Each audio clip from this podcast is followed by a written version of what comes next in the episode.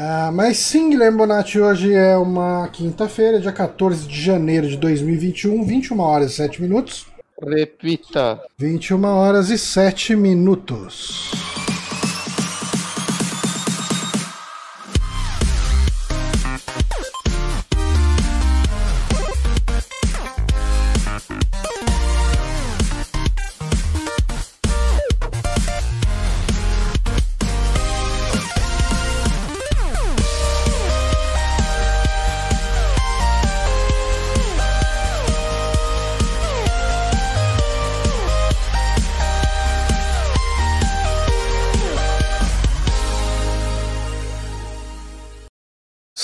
Queridos, estamos aqui online para mais um Saque Podcast, o podcast Super Amigos. Eu sou Johnny Santos, estou aqui hoje com o Guilherme Bonatti. Hello. E estamos com ele, Eric Santos, meu queridíssimo Eric. Ex-Overkill, futuro, quem sabe o que vai acontecer? Seja bem-vindo, Eric. Muito obrigado, Johnny, mais uma vez. É sempre um grande prazer estar nesse podcast, é, do qual eu quase fiz parte. Eu gosto sempre de ressaltar isso. Pois é. É, mas é isso mesmo. Sou ex-overkill e futuro, sabe-se lá. No final a gente fala um pouquinho mais disso. Você pode fazer. Sabe-se um- lá. Sabe-se lá porque as portas aqui já se fecharam, viu, Eric? Eu sei que- você gosta de ficar botando no peito que você estaria aqui se você quisesse, mas já era. Não, só estaria aí seis anos atrás, quando o site foi ser criado. Depois disso, essa- essa- esse bonde já passou. Muita coisa já mudou. Muita coisa. Água, muita água já rolou. Pois é, já tivemos grandes membros aqui, como Márcio Barrios, já tivemos Diego GC, já tivemos Pablo Prime, já tivemos Paulo César, já tivemos Frotinha. Quem mais, Bonatti? O Lucas Pires, que a gente mencionou já também. Caralho, Honório, mano, o principal. O Honor, cara, eu tava falando com o Honório O hoje. único, o único que eu sinto falta. Eita, Cara, é saudade do Honório, viu? Saudade. pô, eu comentei hoje, hoje com a Ana isso, eu tô com uma saudades dele. É, vez que eu vi ele foi no seu aniversário. ele tava lá no aniversário. Me, Uhum. deu, me deu presentes, me deu aquele. Ah, o Pequeno Príncipe com arte do Cebolinha e do Louco. Nossa, isso deve ser maravilhoso. É muito bonitinho, muito bonito. Mas é, é livro, daí tem algumas artes pontuais. Não é um Tudo bem. quadrinho, quadrinho mesmo. Mas, ah, Bonatti, hoje eu não esqueci de Ghost, do, do- não esqueci de Amigames. É de Ghost Trick? É de Ghost Trick, por como você adivinhou? Hoje, ah, o Amigames, pra quem não sabe, é o nosso programa de perguntas e respostas, no qual uma pessoa faz pergunta e as outras têm que responder. Porque é assim que funcionam programas de perguntas e respostas. Revolucionário. Pois é, cara. Ah, com um pequeno twist, porque a gente faz baseado em jogos eletrônicos do tipo videogame. Games. Louco. Games. Eu sou games, você é games, Eric. 100% games. Você é games, ah, Guilherme Bonatti. Não. E eu tinha até um controle. literatura. Mas não. Você é literatura. Eu sou literatura. Eu sou literatura. Eu sou poesia. ai, ai, eu sou arte. Ai, mas hoje a gente vai comemorar aqui o aniversário de 10 anos do lançamento americano de Ghost Trick. Ghost Trick foi lançado em junho no Japão, né, em junho de 2010, e em 2011, ele comecinho em 2011, ah, foi lançado na América do Norte. E é isso que importa pra gente, né? Porque a gente não sabe falar japonês. Então, Você não sabe. você sabe? Sei. Hum, Hum, Uhum. Tá. eu- eu- é melhor não aprofundar. É. Eu, eu pensei que a gente ia fazer aquela piada de tiozão, você falar, então fala, eu ia falar japonês. Na droga, perdi todo o timing da sua.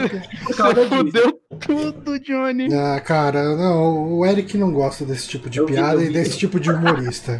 Ele tava comentando até agora há pouco. Esses É aí pra ele. coisas bem explicadinhas. Nossa senhora, que delícia que era isso. Ah, o pior é que quando eu era criança, acho que eu gostava desse personagem. Mas quando você era Ah, criança. Quando você é criança, você gosta de comer um- um- uma lata de leite condensado. Não quer dizer que é uma coisa boa. Porra, é assim? Eu acho que. Eu, acho que tá errado agora. Cara, você consegue comer uma lata de leite condensado agora? assim, hoje? Só se jogar nesse, só se jogar nesse cal dentro. Caralho. eu consigo. Cara, cara pode, posso cagar o programa então e contar a história da última vez que eu fiz isso? Pode. Porque Por quando eu que- era criança, Por que mãe- não? Por que não? Porque quando eu era criança, eu, obviamente minha mãe só me dava um pouquinho disso e eu sempre ficava triste que eu não, quero comer a lata inteira, né? Ah, E aí, tipo, muitos anos depois, eu devia ter uns 18, 19 anos, eu e uma porrada de amigos combinamos de ir pra casa da praia de um amigo meu. Então a gente foi pro mercado fazer compras, porque a gente tava se achando muito adulto, a gente, tipo, não, a gente vai comprar comida, vai comprar os negócios pra levar pra praia. uhum. E aí eu tive a ideia genial de comprar uma lata de leite condensado e. E, E uma leite lata de e um- Todd. de, de atum. De atum, cara. De atum. Leite condensado com atum. Fica aí a Nossa. dica, galera. Eu, eu já comi com coxinha, mas deixa pra lá. Mas Nossa. enfim. Mas enfim, aí a gente comprou e a gente ficou lá na, na casa dele o rolê todo e, tipo, a gente esqueceu dela. E aí no dia de ir embora, assim, a gente ficou lá uns seis dias, a gente tava arrumando as coisas, eu achei ela até eu falei, porra, é agora? Mas foram, tipo, três colheradas. Eu entendi porque minha mãe não deixava. É, foi um. Eu comi, tipo, três colheradas, dei um amigo meu, ele deu mais duas. Eu falei, isso foi um erro, ele é. Eu entendi o porquê. Pois é. Mas eu queria tentar de novo. Mas enfim, falando em coisas que podem te matar, Ghost Trick é um jogo que comenta aí sobre ah, um, um personagem que morreu e ele volta como um espírito que pode controlar coisas. Ah, e ele, você precisa investigar os motivos da sua morte, descobrir o que aconteceu, tentar reverter isso, enfim, ele tem uma história lá, é bem legal. É tipo aquele filme do Peter Jackson. Da menina Senhor que dos morre. Anéis. Senhor dos Anéis, exatamente. Ele fez depois. É, Da menina que morre, e o pai dela é o Mike Wahlberg, e ela vai guiando ele pra achar o assassino. Ah, Chegada. Não é chegada. É Não. Interstellar. Interstellar. N- que? não, não, É gente. tipo- Dunkirk. Que do Não, é um filme legal. Você tá falando Interstellar, porra. Mas também a pessoa também tá viajando com o pai. Tem Eu gosto desse filme, é Goonies, não é, Bonatti? É, Aí, é- só que é o 2, Goonies 2. do Peter Jackson. É, mas é, eu trouxe aqui algumas curiosidades, nenhuma realmente boa, mas estamos aqui para preencher esse quadro do Amigames, como sempre. Então vamos às perguntas. A primeira pergunta é: Ghost Trick tem um personagem que está de certa forma relacionado com um outro personagem, esse segundo, da série Ace Attorney. Qual Tem. é esse personagem? Ah. Hum? Eu só falei que sim, pra ver se acertava. Não, Eu posso tentar chutar? pode tentar chutar. Tá, eu não me lembro exatamente, faz muitos anos que eu joguei Ghost Trick. Mas não é tipo o irmão ou parente daquela véia, não. Hum, Não. Ah, então eu sonhei. Cara, eu só conheço o, o personagem do Ace Attorney, o, o O principal. Ace Attorney. Eu não lembro. O Phoenix É, Wright, é. né, por acaso. O Phoenix Wright. eu não lembro. Eu, eu tô pra rejogar o primeiro, mas eu não lembro dos personagens. É, não, não, tipo, se você não lembra dos personagens, você não vai lembrar desse personagem, que ele é mega secundário de uma missão. ah, então não dá pra esperar. De qual dos jogos? De qual dos jogos? Eu acho que é do primeiro. Ah, então eu já sei. Ok. É o Ace Attorney. Não. É o Steel Porra. Samurai. É um personagem que não fala. Pô, aí vai ser facinho acertar. Eu ia tentar chutar o juiz, eu ia tentar alguma coisa assim, mas agora não, fudeu. eles falam muito. Fala. Exato. É... Nossa, eu não sei. A gente ganhou uma- um, um- um seguidor aqui, ou um, assim, foi um seguidor. E eu nem vi quem foi. Ah, foi o Geek Priest. Que é o nosso Ah, queridíssimo um abraço. Padre É. Edson. Um forte abraço, Padre Edson. A gente tem que É, chamar ele de Padre Edson. É muito estranho chamar um padre só de Edson, né? é, parece que você tá- também, a Parece que você tá, tá fazendo uma coisa errada. É, eu vou alegar ignorância. Daí eu perguntei pra ele se a gente chamava ele de Padre Edson ou de Edson. Ele falou que a maior parte das pessoas chamava ele só de Padre. Só de padre. Daí- Ó, nem Edson você pode chamar o cara. Pode, né? Vamos colocar Não isso. pode. Ah, mas enfim, o personagem, eu acho que muito difícil vocês acertarem. Ah, o personagem é o Missile, ou Missile, que no, na série esse ator é um cachorro. ah, que é de outra raça, eu não lembro qual que era a raça, mas aqui é um, um Lulu da Pomerânia. Ele também é um cachorro nesse jogo. E ele é baseado no nome do, do cachorro do próprio Yutakumi. É esse o nome dele? Chutakumi. Nossa, mas eu não lembro de Missile no, no Phoenix É Wright. que no, no Phoenix Wright ele é o cachorro do. que Tipo, eu acho que ele fareja. Ele fareja alguma coisa que eu não lembro exatamente o que, que é. Uh, mas zero recordação aqui. Nesse aqui, no, no Ghost Trick, é, ele é um personagem mais personagem mesmo. Inclusive, nos momentos finais do jogo, uh, ele fica. Ele é até jogável. Ele, uh, ele morre também. E você controla ele como um espírito, ele tem umas habilidades a mais que o, o protagonista não tem. Deixa, deixa, eu fazer uma pergunta. Ghost hum. Trick, eu lembro que há muito tempo atrás eu baixei ele no celular, mas eu nem abri assim, mas era tipo de graça. Eu imagino que você compre os capítulos, eu não sei, é, alguém sabe? O, prim o, primeiro e o segundo capítulo são de graça. É que nem Phoenix Wright. Hum. É. E... Vocês acham que ele funciona bem no celular ou é mais fácil procurar a versão de DS? É de DS ele, né? É, é eu acho DS. que ele funciona bem no celular, né? Eu também imagino que sim. Que nem o é, próprio Phoenix Wright. Hum, ah, o, eu, eu sempre tive curiosidade o, de jogar ele. O Padre Edson falou que pode chamar como quiser, gente. Então, muito obrigado, Matias. É... São meus primeiros passos. É, vamos para a próxima pergunta. O plot twist de Ghost Trick está diretamente relacionado com uma hipótese barra teoria da física. Qual é essa teoria? Eu adoro que eu falei que eu quero jogar e a segunda pergunta é tipo. Olha o plot twist, do jogo. Tom. É. Qual a parada que se você souber estraga toda a experiência? Mas essa é fácil, vai, Bonatti. Essa você consegue chutar até. Peraí, repete a pergunta. O plot essa twist é de Ghost Trick está diretamente relacionado com uma hipótese barra teoria da física. Qual é essa teoria? É igual a MC ao quadrado? Essa porra? Olha, eu diria que é a mesma área da física, mas não é exatamente a teoria da relatividade. É o gato, o gato, o famoso gato. O famoso gato de Schrödinger. Eu não, eu, explica, não como, sei. Você eu quer vou... jogar, né? A, a, te, a, teoria do gato. Você nunca ouviu falar da teoria do gato de Schrödinger? Tipo, eu ouvi, mas. Aquela, aquele lance do gato que pode estar vivo e morto ao mesmo tempo. Cara, já ouvi é, isso, mas eu não tempo, lembro. Né? É, é, que, tipo, é que assim, as pessoas gostam de resumir essa teoria nisso, né? O gato pode estar vivo e morto ao mesmo tempo. Na verdade, assim, é, você tem uma caixa e você sabe que tem um gato dentro. A, a, teoria é até mais elaborada, que fala que tem um veneno que pode é, abrir é, ou não abrir. É, e, enfim, mas você tem um gato que está dentro de uma caixa e até o momento que você abrir aquela caixa, você não sabe se o gato está morto ou vivo. Então, pra, assim, é uma abstração de um conceito, porque isso é usado para cálculos de, de, de, coisas de partícula, enfim, que você não sabe o estado da carga dessa partícula. Então você faz os cálculos assumindo que ela pode estar de um jeito ou do outro. E você tem essa flutuação quântica aí, por isso que ela não é uma física determinística, uma física quântica. Enfim, eu não vou entrar em detalhe disso, até porque eu, eu não prestava atenção nas aulas de física quântica, eu me perdia muito fácil. O quanto você explicou bem.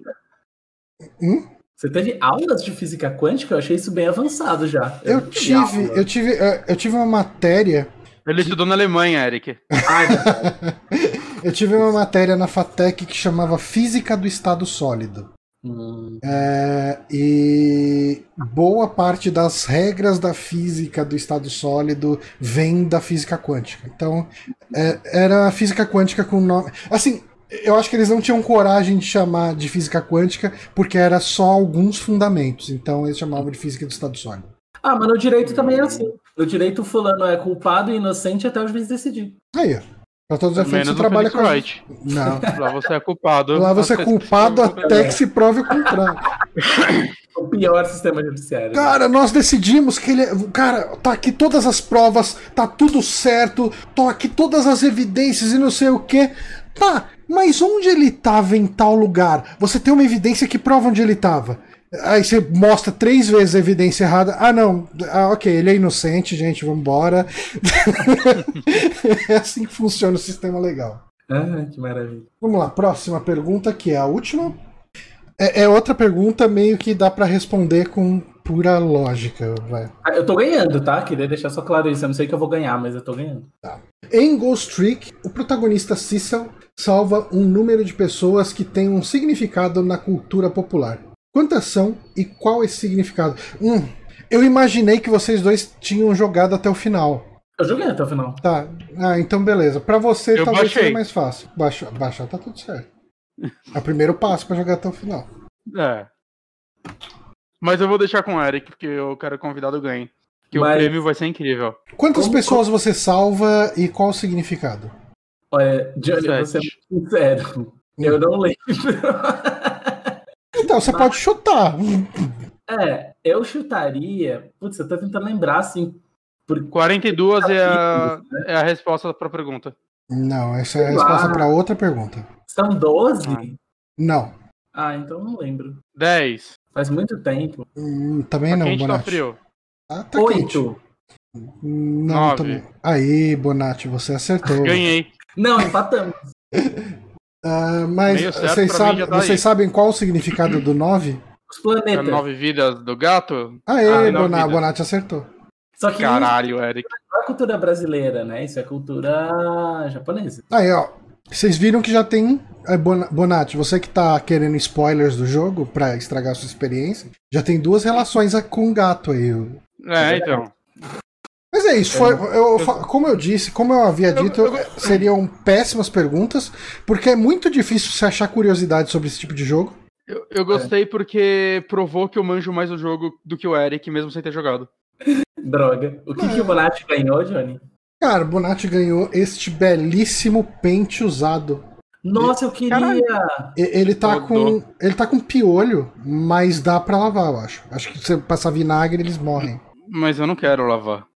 Aí, mas, são meus piolhos. É meu, é meu prêmio. Você não me fala o que fazer com ele. Mas enfim, gente, eh, esse é o Amigames eh, e agora a gente vai entrar na nossa sessão de indicações. Ahn, que ordem que eu coloquei lá? Eu comecei pela indicação do Bonatti né, no título desse podcast. Ah, não. Fala aí sua né? indicação. Tudo bom. Até, até ontem eu não sabia o que indicar. Hum, Aí eu pensei, acho que eu vou indicar Bugsnax, que é um jogo, que já, já que eu não vou indicar, só vou dar spoiler, muito legal. Eu, eu- a galera deveria dar uma chance pra ele. Joguei muito bacana. Mas aí eu lembrei que eu joguei o Miles Morales, o último Homem-Aranha. Eu joguei ele inteiro, duas vezes, e platinei. E eu lembrei que, porra, esse é um jogo relevante pra gente comentar aqui, né? Porque é um novo Homem-Aranha. uhum. E, bom, o Miles Morales ele saiu no final do ano passado, né? Em novembro, olha só que loucura. Saiu perto do lançamento do Play 5. No lançamento do Play 5, deixa eu me corrigir aqui. Saiu junto com o console, Day One. E tem também a versão para Play 4. E ele é um jogo que, tipo, desde que ele, é, desde que ele foi anunciado, né? Tava muito aquela polêmicazinha, entre aspas, de. Porra, mas é um jogo novo, ou é uma DLC, ou é uma DLC de luxo, ou é standalone? Porque né, junto com ele, a galera começou a falar que ia sair o remaster do primeiro, aí ele ia fazer parte do remaster, depois, ah, não, não vai, ficou tudo umas confusão, muito, umas perguntas meio confusa, né? Uhum. E, enfim, é, eu acho que ele tá naquele meio termo, né? Ele, é- ele, ele é tipo, sei lá, você pegar o Far Cry, o. O, o Blood Dragon ele é curtíssimo, né? Eu tava pensando mais nesse último que saiu, que eu esqueci o nome, alguma coisa Down e tal. New É. Down. New Down. Ele é tipo esses. Tipo Uncharted com as minas. É, é, eu acho que é um excelente exemplo, Eric. É, é, é bem nessa pegada, assim, é, o tempo dele de duração, assim, é. Não é do tamanho de uma DLC do Homem-Aranha, porque as DLCs eram curtíssimas, mas eu acho que se você juntar as três DLCs, dá mais ou menos o tempo dele. Né? Ele é um jogo que a história. Vai... Oi? Desculpa, seria o quê? Umas seis horas, mais ou menos? Eu colocaria de. Vai, depende muito do seu ritmo e quanto você faz de side quest, dá pra você variar de 8 a 15 horas, saca? Dependendo de quanto conteúdo extra você faz nele. Legal. né? É é um tempo ok, né? Mas deixa de ser ok quando a gente pensa o quão caro tá jogo aqui no Brasil. Né? Tanto que eu acabei pegando aquela versão que vem com o primeiro de novo, que eu nunca tinha jogado as DLCs e rejoguei tudo. Foi bem legal, assim, fazer essa maratona, saca? Mesmo porque eu tinha, eu tinha esquecido muita coisa do primeiro jogo, que eu joguei quando ele saiu, né? E eu tinha esquecido que, tipo, o Miles já era picado nele, eu tinha esquecido como isso acontecia. Né? E, e foi legal, assim, emendar os dois jogos. Esse daí se passa, eu acho que dois anos depois do primeiro. É, é até bem legal, assim, eu nunca tinha jogado as DLCs do primeiro, né? E quando eu joguei, é muito legal que o tempo todo o Miles fica te ligando, né? E, e tipo, falando, ah, mas bem que a gente podia treinar um pouco, né? Eu queria entrar numa missão. queria-" E, tipo, eu gosto, eu gosto muito do personagem dele. Eu acho que o dublador do Miles, eu não sei quem é, eu não conferi, mas ele faz um trabalho fenomenal, assim. Eu acho o trabalho de dublagem dele muito bom, assim, porque é, enquanto o Peter Parker nesse universo ele já tá sendo Homem-Aranha há uns oito anos, eu acho que eles falaram no primeiro jogo, né? Ele já é experiente, né? apesar dele ser jovem, né? ele tem os seus 24 anos, acho, talvez 22, ele é bem novo, né? O Miles, ele, no primeiro jogo, ele tem, tipo, 15 anos, né? Nesse, acho que ele tá com 17 no, no novo. Então ele é um moleque, né? Ele é, ele é a experiência de ter o Peter Parker sendo mordido e aprendendo o lance, né? Só que o, eu acho que a diferença é que ele já é meio fanboy do Homem-Aranha e aí ele vira um Homem-Aranha. Uhum.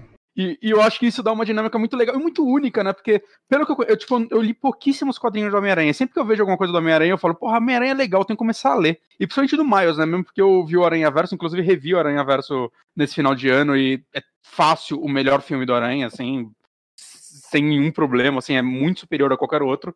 E, mas é, é, é legal a dinâmica, porque pelo que eu conheço do personagem do Miles, né, ele é muito. Ele vira Homem-Aranha porque o Peter Parker morre, né? Isso nos quadrinhos. E, e eu até vi um cara que lê muito quadrinho e tal, que acha que é, é esquisito o que eles fazem com o jogo, né? Porque no jogo o Peter Parker tá aí, né? Obviamente eles não vão matar ele porque eles vão querer ter um Homem-Aranha 2 e tudo mais. E, e aí são dois Homem-Aranhas. E aí é tipo a galera até no na cidade fala, ah, é o outro Homem-Aranha, né? E, e, o cara ele faz um, um. ele puxa, puxa no vídeo dele falando, porra, se o Peter Parker estivesse vivo e o Miles não tivesse que puxar o manto dele, não seria mais óbvio ele escolher outro nome? seria mais fácil. Ah, sim. Mas, né, né, tipo, num universo em que o Peter Parker tá aí, ele não ia chamar Homem-Aranha, ele ia chamar, sei lá, poderia ser Garoto-Aranha, que fosse. Mas ele ia ter outro nome, mano. Porque, tipo, parece o Xbox, assim, você não sabe que videogame é qual. Mas o Homem-Aranha é ideia, Bonatti, por isso que, assim, os dois são Homem-Aranha. Agora é, virou não, uma raça. A, a, é, sim, não, porque aí a galera, a galera realmente reconhece eles pelas diferenças e tal. Uhum. Mas, mas assim, tipo, tirando isso da frente, que para mim não me incomodou nada, é só um negócio que eu achei engraçado de pensar. É, cara, eu gostei muito, assim, principalmente assim, falando de narrativa, né? Eu gostei muito do que eles fizeram com esse personagem, né? Do, porque, assim, só falando um pouquinho da história, né? Logo no começo tem uma cena que passaram em vários vídeos por aí, né? De divulgação do jogo, que é dos dois lutando contra o, o Rhino, né? O, o rinoceronte. E eu, eles traduzem o nome dos personagens aqui no Brasil para rinoceronte? Eu acho que. Eu acho que é Rino mesmo. Eu acho né? que é Rino. Rino, né? É. é. Enfim, é os dois lutando contra ele e tudo mais. E logo nesse começo, né, você vê uma diferença do Miles pro Peter Parker, que é, é que ele é muito mais foda que o Peter Parker porque ele foi picado por uma aranha muito mais pica. Então, o que acontece é que ele tem uns poderes muito loucos, assim, ele, que eles chamam de poderes invisível, Venom. né? Ele fica invisível, ele tem uns golpes elétricos, que são os Venom Power dele, que é outro negócio. Puta que pariu, porque eles chamam o poder do cara de Venom, sendo que já tem um Venom, que é o é. simbiose, que deixa o Peter Parker com uma roupa preta, que é a roupa que o Miles usa. Isso, mano, eu, eu fico, isso eu fico mais puto do que o lance de ter dois Homem-Aranha. Mas será que, será que tudo isso não é a questão de você trazer os signos do Homem-Aranha num universo onde não existe Homem-Aranha? Ou não existe ah. mais Homem-Aranha? Porque Cara, mas... isso acontece em algumas coisas de cultura pop. Você tá lá num, num universo espelho, numa coisa do tipo, você vai ter os elementos, mas não vai ser exatamente a mesma coisa. Por exemplo, no mas universo, é universo do. Não, eu sei, mas ele é uma realidade diferente, não é? O Miles, não, ele entrou no. Se eu não me engano, ele substituiu o Peter Parker no próprio universo Ultimate, que é o ah, que okay. tá aí desde 2000. É, eu, eu acho. Não, não sei se já resetaram tudo de novo. Porque eu lembro né? que no, no Aranha Verso você tem uma doutora Octopus, né? A gente tem que chamar alguém muito especialista em quadrinho um dia pra gente bater um papo sobre isso, porque não sou eu. E, tipo, novamente, eu queria aprender Homem-Aranha, mas sempre que eu paro, porra, queria ler. Onde eu começo? É, é acho que a dúvida que todo mundo tem hoje em dia, né? É. Mas eu, eu acho muito, tipo, cara. Eu li uma coisa ou outra do Homem-Aranha, é muito legal mesmo. É... Eu li do, duas HQs dele que são completamente irrelevantes. completamente. Então é foda. Mas, né, enfim. É, o que acontece é que logo depois que ele descobre esses poderes e tudo mais, o Peter Parker fala para ele que a Mary Jane tá indo fazer um trabalho fora, né, de jornalista, e que ela chamou ele pra ir junto, mas ele fala, ó, oh, eu acho que você tá, tá pronto para cuidar da cidade, você. Uhum. Né? E, e, é muito legal que é, tipo, ele em desespero, assim, o Miles, ele fica meio, tipo, deu? E aí depois é, tipo, subindo nele, ele fala, porra, eu sou o único Homem-Aranha agora da cidade. e, e, cara, assim, eu não quero ficar entregando coisa da história, né? porque eu vi um review antes de jogar ele, porque eu não sabia se eu ia jogar ou não, e eu parei o review no meio, porque eles falam um detalhe que, tipo, beleza, você descobre esse negócio em duas horas de jogo. Mas eu fiquei tão puto em descobrir, porque é um detalhe que durante essas duas horas é pra ser um choque. Uhum. Saca? E durante essas duas horas eu não sabia para onde ia. Eu, não, eu deveria não saber para onde ia, mas é, apareceu um negócio que eu já. Ah, tá, isso daí é aquilo lá que ele falou. Saca? Então uhum. eu não quero entregar exatamente o que acontece. O que, assim, o que eu posso falar que acontece é. Começa a dar muita coisa ruim e ele tem que vencer uns vilão aí. É, é, é um jogo de super-heróis ainda. O que Primeiro, o que eu gosto muito, né? Tipo, assim, visualmente ele lembra muito. Se você jogar o remaster do primeiro, acho que é tudo a mesma engine, né? Você vê que é muito parecido o visual em alguns pontos, mas como ele se passa no Natal, né? Nova York tá nevando, tá uhum. tudo com enfeites de Natal e tudo mais, né? Mas, é, deixa eu ver, coisas que eu achei muito legal, assim, primeiro no. Até um pouquinho mais no personagem, né? Tipo, o Miles ele tem uma relação mais. Ele, tipo, mora num lugar mais fudido que o Peter Parker, né? O, o, a ideia do Homem-Aranha sempre foi identificar o jovem porque ele é um jovem fudido, mas o Miles ele, ele vive num lugar um pouco mais perigoso, um lugar um pouco. Eu, eu, não, eu não conheço as regiões de Nova York, eu nunca fui para lá. Mas eu acho que um deles é tipo de Queens e o outro é de sei lá onde aí. Né? E, e se tiver alguém aí que manja de Nova York, me fale onde é melhor ou pior. Não. não? Eu não sei. Ah, o Queens é um bairro meio zoado, pelo que. É meio zoado, não é? é. Mas, mas, enfim, é, o mais assim, para quem jogou. Vocês jogaram o primeiro jogo? Eu não, joguei, joguei. Eu não joguei, não joguei. Não jogou? Tá, é, eu não vou dar spoiler, né? Mas o, o Miles ele tem uma relação familiar diferente do Peter, né? Porque. Bom, ele ainda tem a mãe dele e. É, é, é tipo. A, o personagem Miles, apesar dele ser ainda um jovem fudido, querendo viver essa rua, ele, é, essa vida, né, de super-herói, essa vida o pai do, dupla. O pai, o pai do Miles morre no primeiro jogo? Sim. Tá. Não, tudo bem. Toma, é que... Não, é que eu sei que isso é uma característica do personagem, né? Tipo, é o tio ah, Ben dele. Que perder alguém, né? É. É o tio Ben dele. É o tio Ben dele. Né? Só que ele, ele ainda tem a mãe dele e tudo mais, né? E o Miles, ele tem um, um brother, né? Um amigo que sabe quem ele é. Que pra quem viu os últimos filmes, o último filme lá do... Com o... Caralho, qual é o nome do ator? O Tom Holland?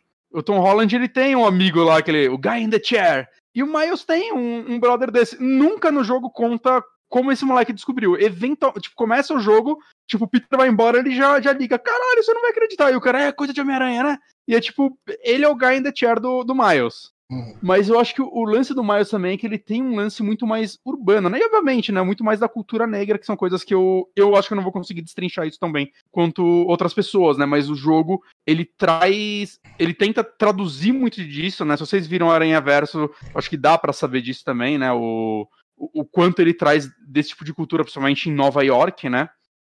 E o jogo tenta traduzir isso, e eu acho que ele faz um trabalho bem legal, assim, cara. Eu acho que principalmente porque o Miles já é um personagem muito aceito, né? Muito bem aceito. Ele já tá aí.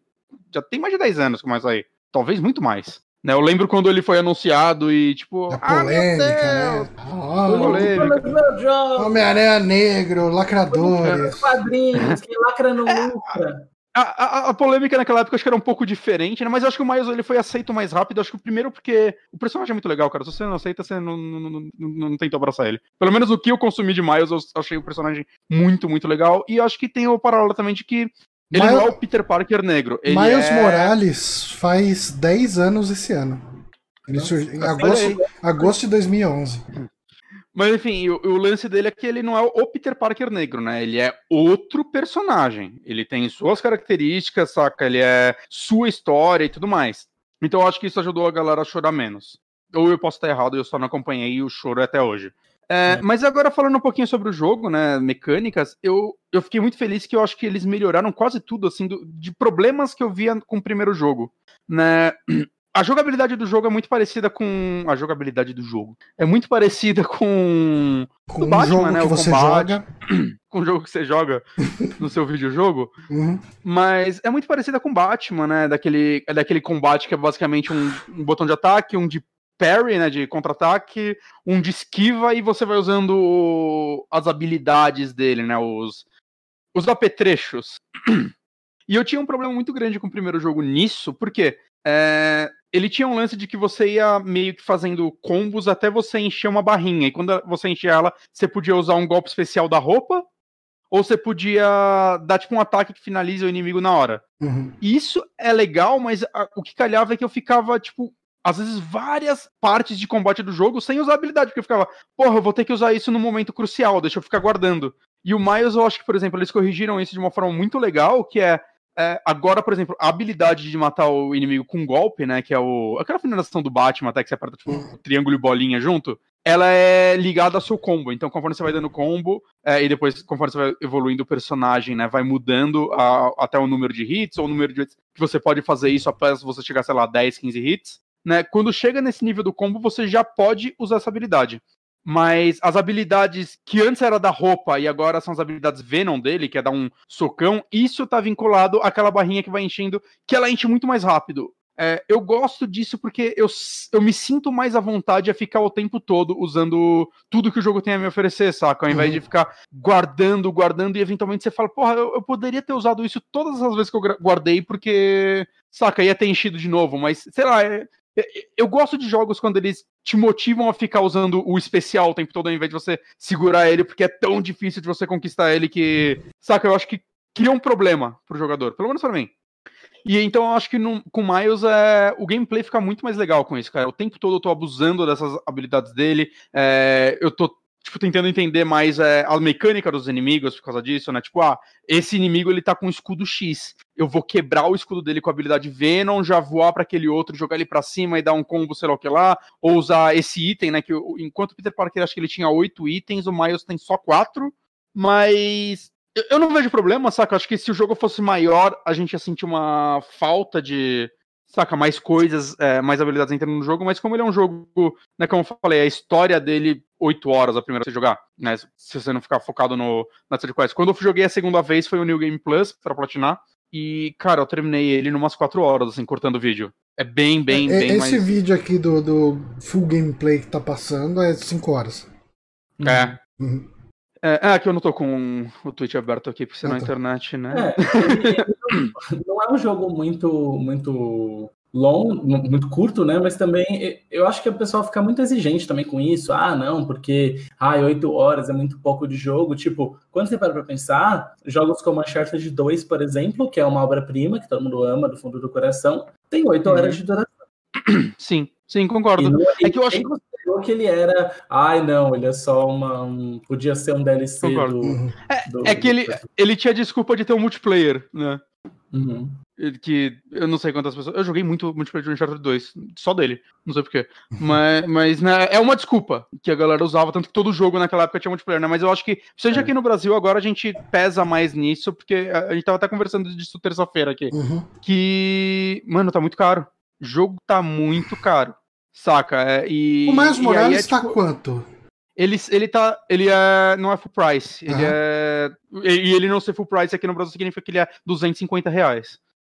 Saca? Eu peguei a versão completa que vem com o primeiro e foi. Era 350. Saca? Que aí, tipo, você juntando Miles e o primeiro jogo e as DLCs, eu joguei quase 50 horas de Homem-Aranha, assim, em uma uhum. semana. É, é muito tempo. Mas só o Miles, para quem já jogou primeiro e não tá afim de rejogar, é, é, é curto, saca? Assim, Pagar 250 reais... pau num jogo de 5 horas é complicado hoje em dia. É. É, assim, é. A, a, gente evita muito falar isso, né? Ah, tipo, jogo curto não é sinônimo de qualidade, não sei o que e tal, tal. Mas. Eu adorei esse jogo. É, então, eu, eu, tenho certeza que eu amaria ele. Mas, cara, 250 pau num jogo que eu vou é terminar que... em 5 horas, eu, eu, eu é vou ficar pensando no, no, Tipo, na conta. É... Eu vou olhar pra fatura do cartão de crédito com, com pena. É que aquele negócio, né? Jogo da Sony cai o preço rápido. Sim. Saca? É. O que você ia falar, Eric? Não, assim, 5 horas nessa versão aí corrida, né? No How Long to é. coloca que a main story tem mais ou menos 8 horas e meia, né? Uhum. É, se você for olhar, por exemplo, o Ori tem 8 horas e meia. Mas ele não é 60 dólares. Não, ele, você paga 15 reais do Game Pass e tá lá curtindo. Ah, é outra coisa. No Game Pass eu não paguei 250 reais no Dragon Quest XS, né? Aí, Mas, tipo, o Ori, quando lançou no PC, tava cento e pouco, 120, se não me engano. Tava tudo isso? Tanto que eu peguei no, no Game Pass por causa disso. É, assim, eu, eu acho que é relativo mesmo. É, é Sim, é e vai do tempo de cada um. É, e depende também do que cada um busca no jogo, né? É, Sim, concordo. Tá querendo comprar um negócio para durar muito tempo, porque ela tá sem jogo para jogar e ela quer um jogo que vá ocupar bastante tempo dela para que ela possa demorar para comprar outro. Aí uhum. realmente é uma má escolha, né? Aí é melhor ela pegar um Assassin's Creed da vida que você vai poder ficar 70 mil horas fazendo side quest lá, né? A grande Mas, verdade é, o preço desse jogo lá fora é 40 dólares, né? É. É. Assim, se o real não tivesse essa merda que tá, o 40 dólares é, é ok, né? Tipo, sei lá, um Sim. tempo atrás 40 dólares ia dar uns 100 reais, cento e poucos reais. Você fala, pô, 100 reais no jogo desse, legal, eu pago, tipo, e, a, a, qualidade está assim, sendo entregue, compensa, sabe, tal. Não, e a, e a, qualidade, vamos dizer assim, de do produto em si, né, de é, é, é cara, é aquela qualidade AAA de jogo da Sony. Uhum. Ele, ele não deve em nada pro, pro Homem-Aranha antigo, saca? Principalmente assim, assim, eu fui do remaster para ele, ele é até mais bonito que o remaster, saca? Ele é, uhum. ele é um jogo impressionante. Assim, o Play 5 de exclusivo, a gente pode dizer que a gente tem três jogos, né? Ele, o Demon Souls e o Astrobot, nesse momento, né? Ele, entre aspas, porque ele saiu para Play 4 também. Eu Você acho que ele. No, no, Play 4 ou no Play 5, Bonatti? Desculpa. No Play 5. No Play 5. Uhum. Eu acho que, assim, é, ele impressiona mais do que até o Demon Souls. Uhum. É um negócio, saca? Principalmente que eu, eu joguei a primeira vez no modo 30 FPS, que é a versão 4K com Ray Tracing. E não é só isso, né? Tem efeitos de luz melhor, tem tem uma tecnologia de cabelo louca aí que deixa o cabelo da galera fofinho, saca? É, tipo, é, você abre esse jogo você fala, mano, isso não parece um jogo cross-gen. Isso eu falo, tipo, até o remaster. Mano, o remaster do Homem-Aranha anterior, ele não parece que em algum momento ele rodou no Play 4. É um negócio assustador, assim, o que a Insomniac fez com esses jogos no, em apresentação, assim, vamos dizer. Uhum. Saca? É... E assim, dito tudo isso, assim, a, a, campanha desse jogo é muito legal. É, ela consegue tem muitas coisas mais variadas que o primeiro, eu sinto. É, as side quests desse jogo eu achei melhores que a do primeiro, em geral, assim. É. Hum. É. O primeiro ele tinha um problema isso é muito é uma, grande que era tipo. Isso é uma pergunta que o Moonrunner fez lá no chat. Ele falou: Ah, eles desistiram do conceito daquelas missões stealth da Mary Jane?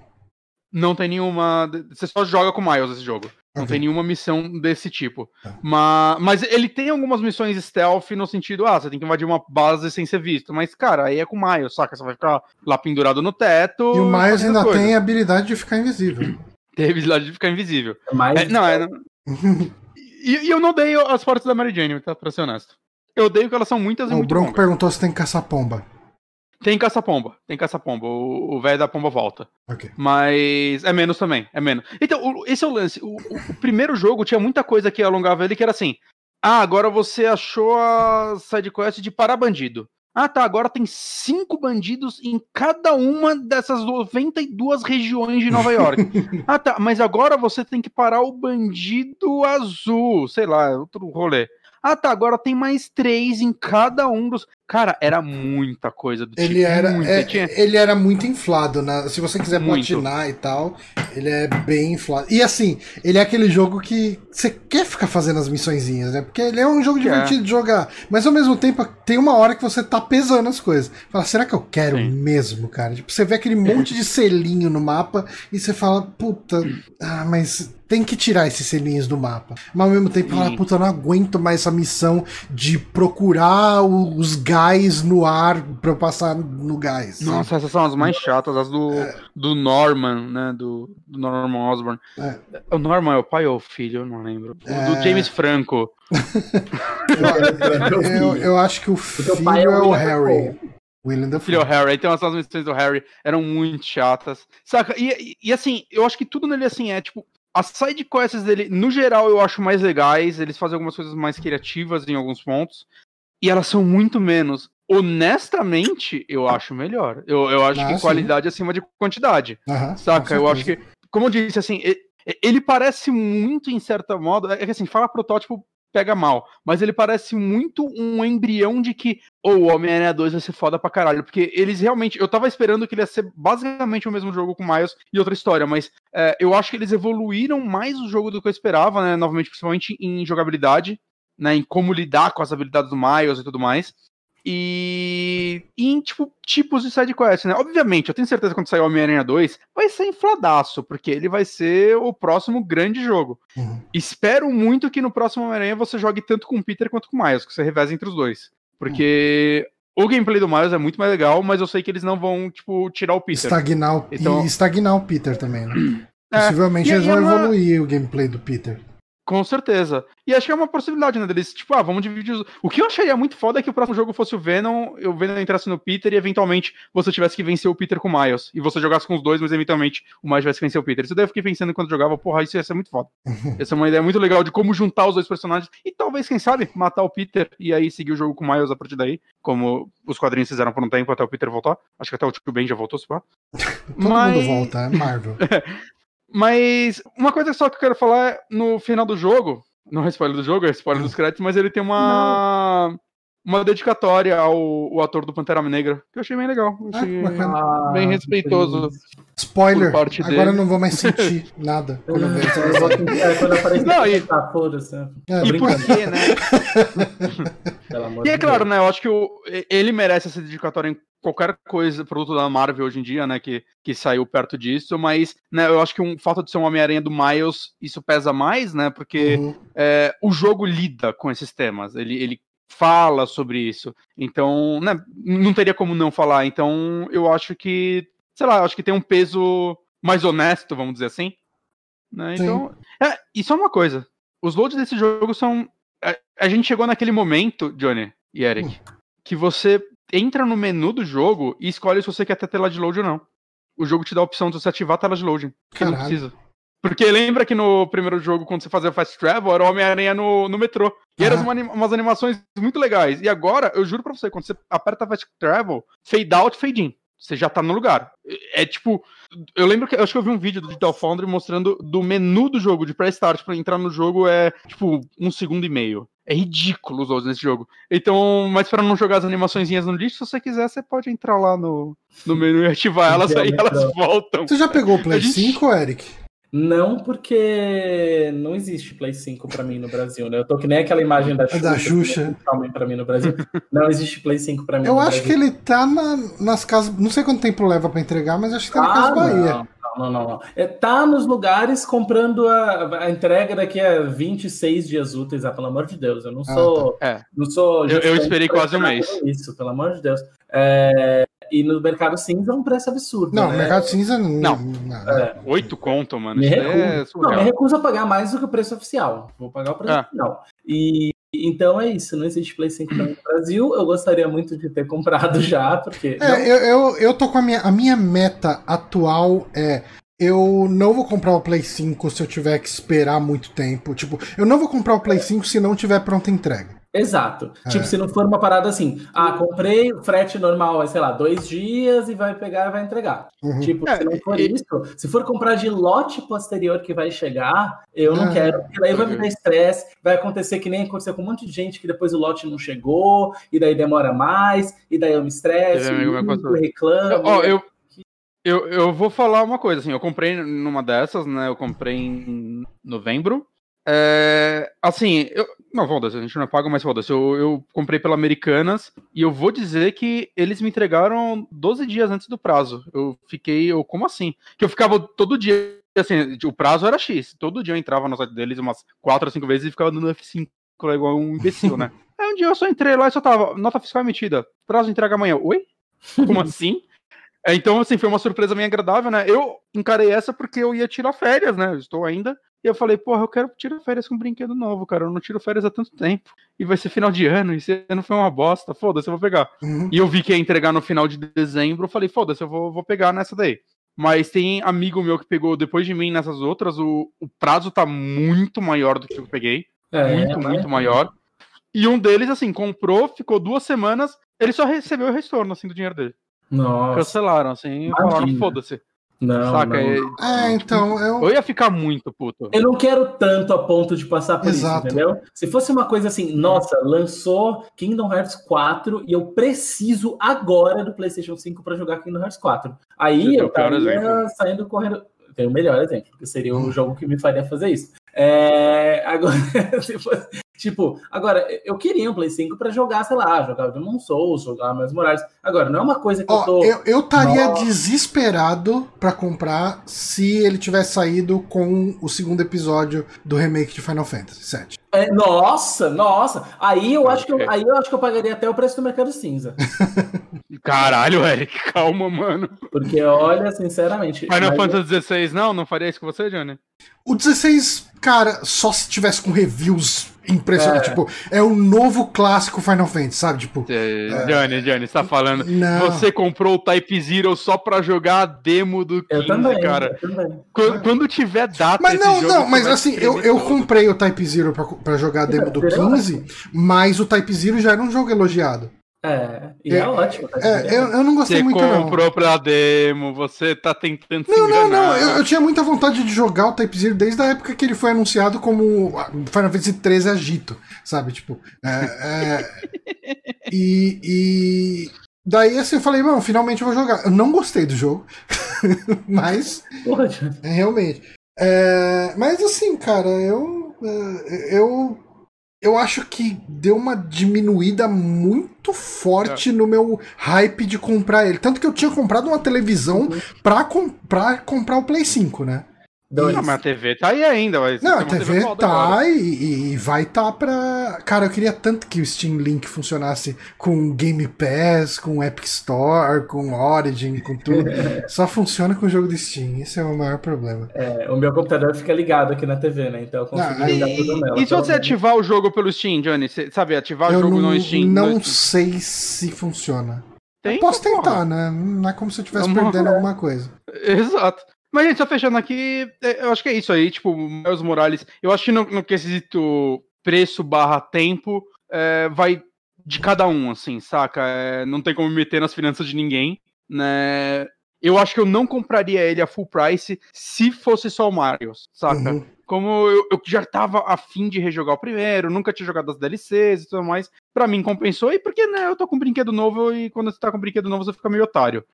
Mas, falando sobre o jogo em si, né, e não sobre coisas que são muito relativas, pra mim, é, foi um jogo maravilhoso, assim, é, eu gostei dele muito mais do que eu tava esperando, né, principalmente depois de rejogar um, saca, eu saí de um tanto, tipo, porra, isso foi tão bom, assim, será se, tipo, emendar o outro? Eu ia segurar mais para jogar o Miles e eu, eu acabei não me aguentando, joguei e, cara, eu saí apaixonado por esse jogo. Amo ainda mais os personagens. Gostei dos rumos que a história tomou. O jogo tá lindo demais, saca? É... Jogar com Ray Tracing, Ray Tracing é muito da hora, gente. Ray Tracing ficar na frente dos prédios, olhando a galerinha lá embaixo. Ô, oh, caralho, olha eu! Olha eu, caralho, eu tô. É, é, é, é, o brinquedo novo dessa geração para mim, né? Porque eu já jogava em 4K no PC e tudo mais. Então, para mim, tá sendo muito da hora, assim, ter essa experiência. Né? Eu acho muito legal que esse jogo quase todo jogo dessa nova geração, acho que o único que eu vi que não tinha isso, pelo menos no lançamento, e agora eu não sei se tem, é o Watch Dogs, que é o lance de você, ah, você quer jogar a 30 FPS ou 60, né? E com isso vai fazendo os tweakzinhos, né? E eu, eu acho que isso é muito legal, eu espero que a geração siga assim. Né, o, Miles, eles até, tanto o Miles quanto o outro, eles colocaram uma terceira opção agora, né, que é com resolução um pouco mais baixa, mais ray tracing e 60 FPS, e algumas coisinhas na iluminação e tal, um pouco mais baixo. Eu acho muito legal, assim, a segunda vez que eu joguei, eu joguei desse jeito, né, e realmente você sente uma diferença, principalmente no Ray Tracing, porque o Ray Tracing dele é... Os reflexos, eles são, tipo, um quarto da resolução do, da imagem. Então, tipo, quando você tá jogando em 4K, o reflexo tá em 1080p, tá da, da hora ainda o reflexo. Uhum. Agora, quando você tá jogando em 1080p, você tá um quarto de 1080p, você, é, tipo, é uma serra elétrica o negócio.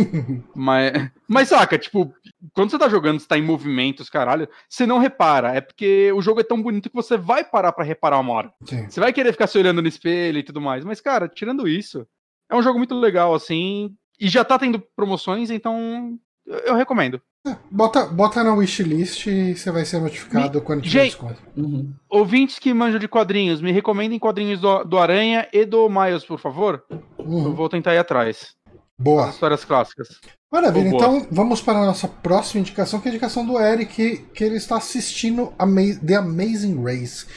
O que, que é The Amazing Race? Eu não faço ideia, não fui ler sobre, não pesquisei. Eu quero que você me elucide o que é The Amazing Race. Muito bem, Jânio, vou explicar muito bem o que A é raça incrível, é um negócio racista, um negócio ariano, o que, que é isso? Exato, a Lady Godwin já foi invocada. Nossa, eu pensei que era de corrida até agora. É de corrida? Não, é, eu tô falando brincando. É, essa é a piada, porra. Tinha um negócio de Amazing Race sobre nazismo. Não, porra, mas. Qual que é a melhor raça? Negros, japoneses e arianos vão se enfrentar. Não, não é isso, né, Bonatti? Por Olha, favor. Não, porra, eu tava pensando que era sobre um grupo de pessoas, sei lá, mano. Olha, em defesa do Bonatti, e, e- e só falando que você falou, Johnny, talvez aconteça isso um pouquinho no meio do programa. Mas eu vou explicar melhor. O ser humano é desprezível, então. Exato. Ainda em 2021, gente, algo te surpreenderia? Não, Exato, não, nada, cara, nada. de, de Imagina, maneira nada. nenhuma. Nada. Mas tá, o que Mas- que é The Amazing Race? Tá, uma, uma- só um comentário prévio antes, eu tava muito em dúvida se eu ia falar sobre The Amazing Race ou se eu ia falar sobre Dragon Quest XI e Nier Automata, que são os jogos que, respectivamente, eu terminei e estou terminando. Mas é, eu resolvi falar de Amazing Race porque a chance de as pessoas não conhecerem Amazing Race e terem vontade de conhecer depois de falar pode ser muito maior do que Dragon Quest XI e Nier Automata, que são jogos já muito famosos. E o, o Bonatti falou por umas três horas de Dragon Sim. Quest 11 recentemente. Mas eu depois falaria eu por mais três. Eu tenho Ah, certeza Bonatti, que sim. Fica três horas falando que três horas é exatamente é, é, 0,3% do tempo que eu passei então é, vai ser ótimo. É, 0,3? Não, 3%.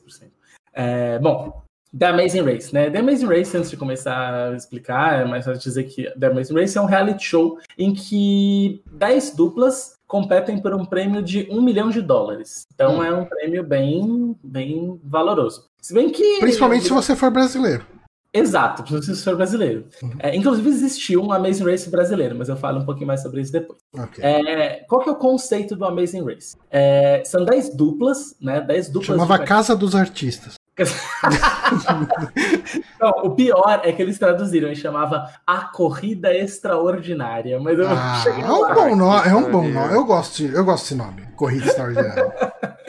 Mas eu, eu vou chegar lá, vou chegar lá. Enfim, The Amazing Race é um reality show, como eu disse, 10 duplas competem pelo prêmio de milhões de dólares e ele funciona da seguinte maneira.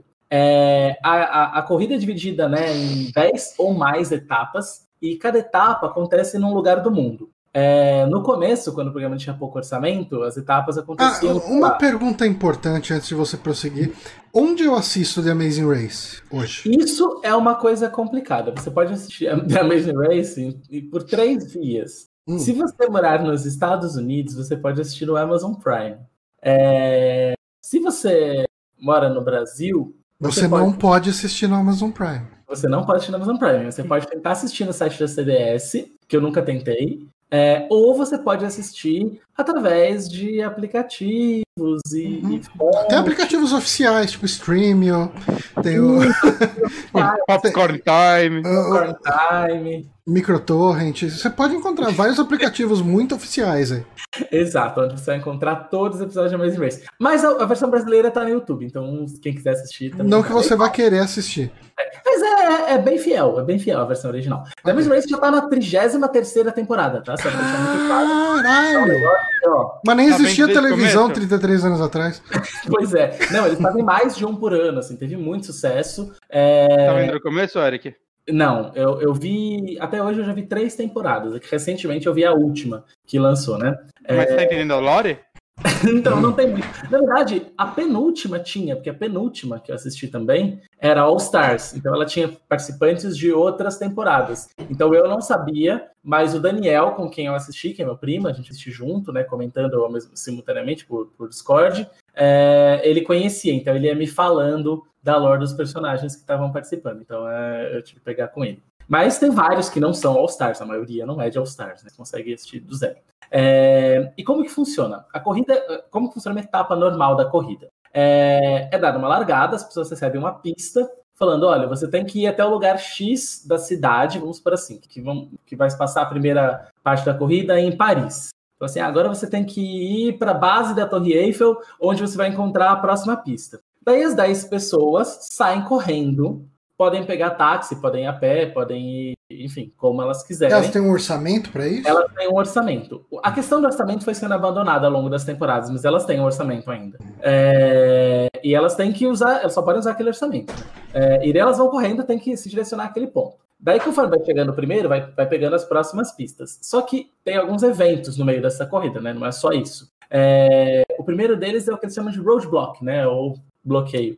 É, Eles, no bloqueio, eles têm que fazer uma prova. É, essa prova pode ser uma coisa bizarra, é, sei lá, desde, por exemplo, morda todos estes sapatos de madeira, porque um deles é de chocolate e tem, sei lá, 300 sapatos e você tem que ir escolhendo até acertar qual é o de chocolate. Hum. É, então pode ser uma prova muito bizarra. As provas geralmente têm a ver com o lugar, né? É, então, esse exemplo que eu dei é um exemplo real. Outro exemplo real é, por exemplo, lá ah, tinha é, um, um, museu de parques de diversões antigos na cidade e eles tinham que ir lá e jogar três jogos de parques de diversões antigos e ganhar nos três para conseguir a próxima pista e poder avançar na corrida, né?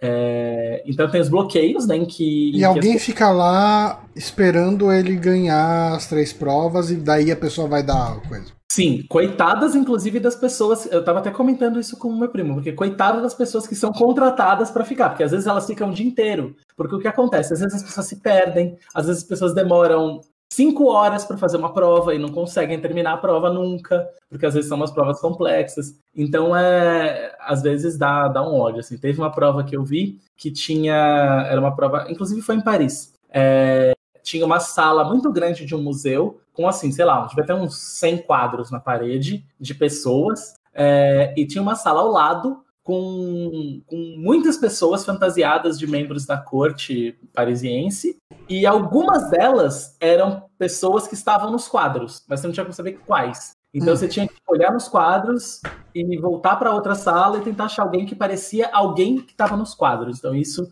Algumas pessoas fizeram rápido, outras pessoas demoraram milhões de horas. Né? As provas são bem criativas e muitas vezes elas dizem alguma coisa sobre a cultura do país, sobre a cultura da cidade, do povo, então é interessante nesse aspecto. É, então tem as provas de bloqueio, né, que só uma pessoa da dupla faz, como eu falei, são, são sempre duplas, né? Eles escolhem quem vai fazer a prova. E tem a, os, os detours, né? Que eles chamam, são os desvios, em que daí tem dois tipos de prova. É, geralmente, uma é, é, envolve habilidades diferentes da outra. Então, hum. por exemplo, teve uma prova, uma perna da corrida que foi no Vietnã, e o desvio era, um deles você tinha que ficar puxando uma rede de pesca por um tempão, e a rede era pesada, e você tinha que puxar por muito, muito, muito tempo, e pegar os peixes e colocar não sei o quê. E a outra, você tinha que reproduzir um jardim é, flutuante, exatamente igual a uma cópia que tinha do lado. Então, são, eram coisas que demandavam habilidades diferentes. Então, eles uhum. escolhem e vão para qual eles acham mais adequada para as habilidades da dupla, né? Porque as duplas, elas são, geralmente, elas são meio que temáticas. Então, é, por exemplo, assim, sei lá, dupla do pai e filho, hum. dupla das irmãs, dupla dos amigos nerds. Elas sempre são temáticas, assim, dupla hum. dos ex-veteranos de guerra. A, a, dupla de pai e filho pode bater na dupla de nerd? não, mas eles às vezes se sacaneiam e às vezes fazem alianças, né? Porque o que acontece? Quem chega em, só quem chega em último é eliminado. Então, às vezes, sei lá, a pessoa que não gosta do outro, sei lá, quer que o fulano seja eliminado, vai lá e, e ajuda uma, uma dupla que tá indo mal para que ela fique na frente de quem ela quer que seja eliminado. Hum. Então tem um pouquinho de intriga também.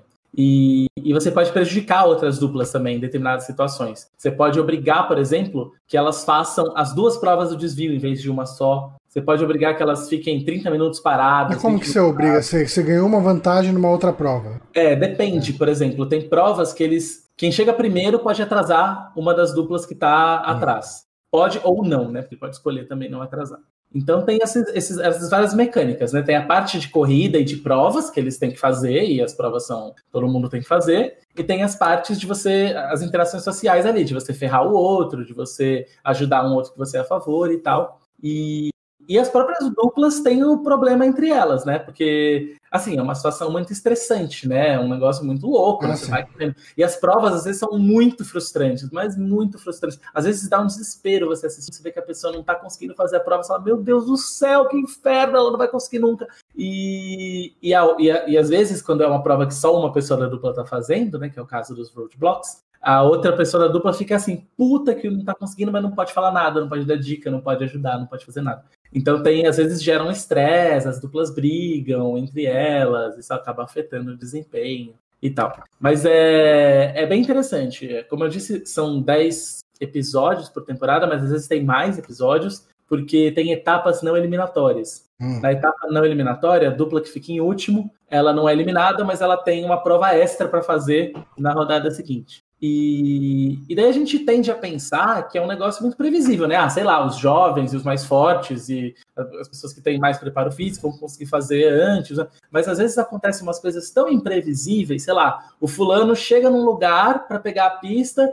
e não acha onde está a caixa de pista, que está num lugar óbvio, e fica dando 70 milhões de voltas no lugar e não acha e perde duas horas, acaba ficando em último, sendo que ele estava em primeiro no começo, sabe? Então, às uhum. vezes acontecem coisas bem bem emocionantes, assim, você fica realmente torcendo. A edição é muito boa, né? A edição ela vai mostrando quem tá na frente, quem tá atrás, mas chega um momento, quando vai chegando perto do final, ela para de mostrar quem tá na frente, quem tá atrás, para dar uma, um mistério, assim, de quem que vai ser eliminado. Então, é, é, bem interessante. Acho que é bem interessante como game show, assim, como as provas são bem criativas, bem legais, e até como programa de, de curiosidades mesmo sobre os países, sobre a cultura. Conhecer mais sobre o país. Sim, sim. Eles já vieram para o Brasil algumas vezes já. Nessa última temporada, eles vieram para Manaus, por exemplo. E teve uma prova extremamente difícil. Eu acho que eu não conseguiria fazer. Deixa eu cachar oxigênio. que horror. e eu ainda dei risada. Você tinha que. eu tô triste com isso, cara. Puta que, que é, raiva. Todo não. dia o governo me deixando puto, cara. Puta não, nem, nem, Mas enfim, vamos falar de Amazing Race. Não. Você tinha que achar. Eles te deram uma lista com acho que 15 produtos é, típicos de Manaus e você tinha que encontrar esses produtos no mercadão de Manaus. Só que, tipo, não falava o que, que eram os produtos, sabe? Então, sei lá. Os caras é... acham aquele negocinho de botar saquinho de leite, acham que é uma coisa típica que só tem em Manaus. não, sei lá, tibiribe. Daí fala, o que, que é tibiribe? Não sei. Daí eles ficavam, né, nos lugares, ah, tibiribe. Tipo, a pessoa assim, às vezes não entendia, né? Porque são gringos, né? Então, é, foi a prova difícil. Eu não sei se eu teria ido tão bem nela assim, porque metade das coisas que estavam ali eu não sabia o que, que eram. Falei, acho que de hum. repente talvez eu precise. Aparentemente, nem os Manauara. Nem os Manauara.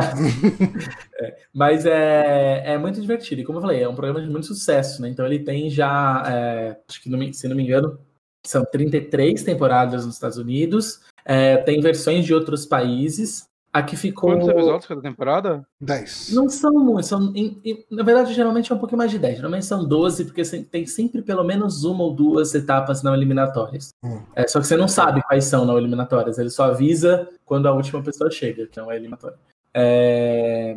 Mas os episódios são, tem mais ou menos 40 minutos, né? Então, é um negócio que acaba distraindo por bastante tempo, né? Umas 10, 10 horinhas aí de, por temporada. E mas é bem, bem, bem interessante mesmo. Às vezes o pessoal fala que, que. Ah, eu já ouvi mais de um boato, né? Do CBS All Access chegando no Brasil, mas nunca se concretiza.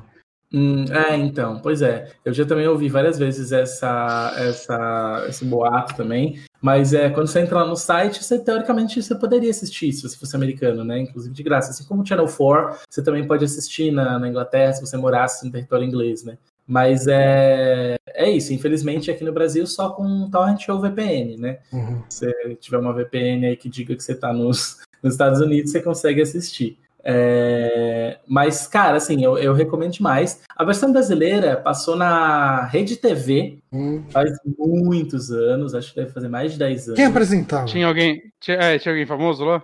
É, quem, é, não, nenhum famoso participou. É, ah. Tô tentando lembrar quem que quem que, quem que apresentou?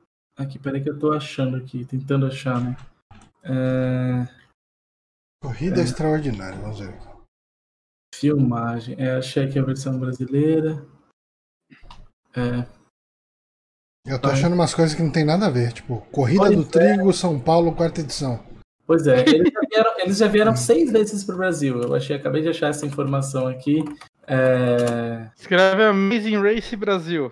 É, foi o que eu escrevi aqui. Hum... Amazing Race Brasil. Amazing Race no Discovery Channel.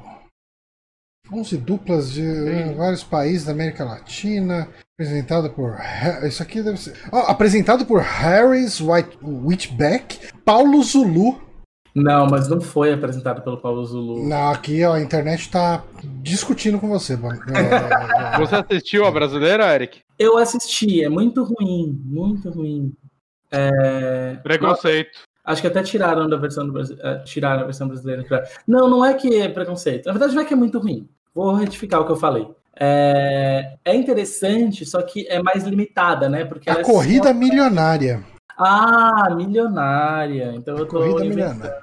Ah, Rede TV, três é episódios, com apresentação de Rony, Rony Curvelo. Curvelo. Isso. Quem diabos é um Rony Curvelo? Pois é.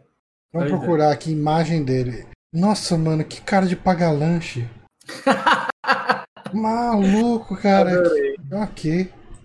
Ele tem uma cara de idiota, mas ele parece um pouco do, do, do Amazing Race americano. Nossa, ele parece realmente um apresentador da rede TV, né? Tipo, parece. É, é o tipo de pessoa que você não espera nada dela. Sim.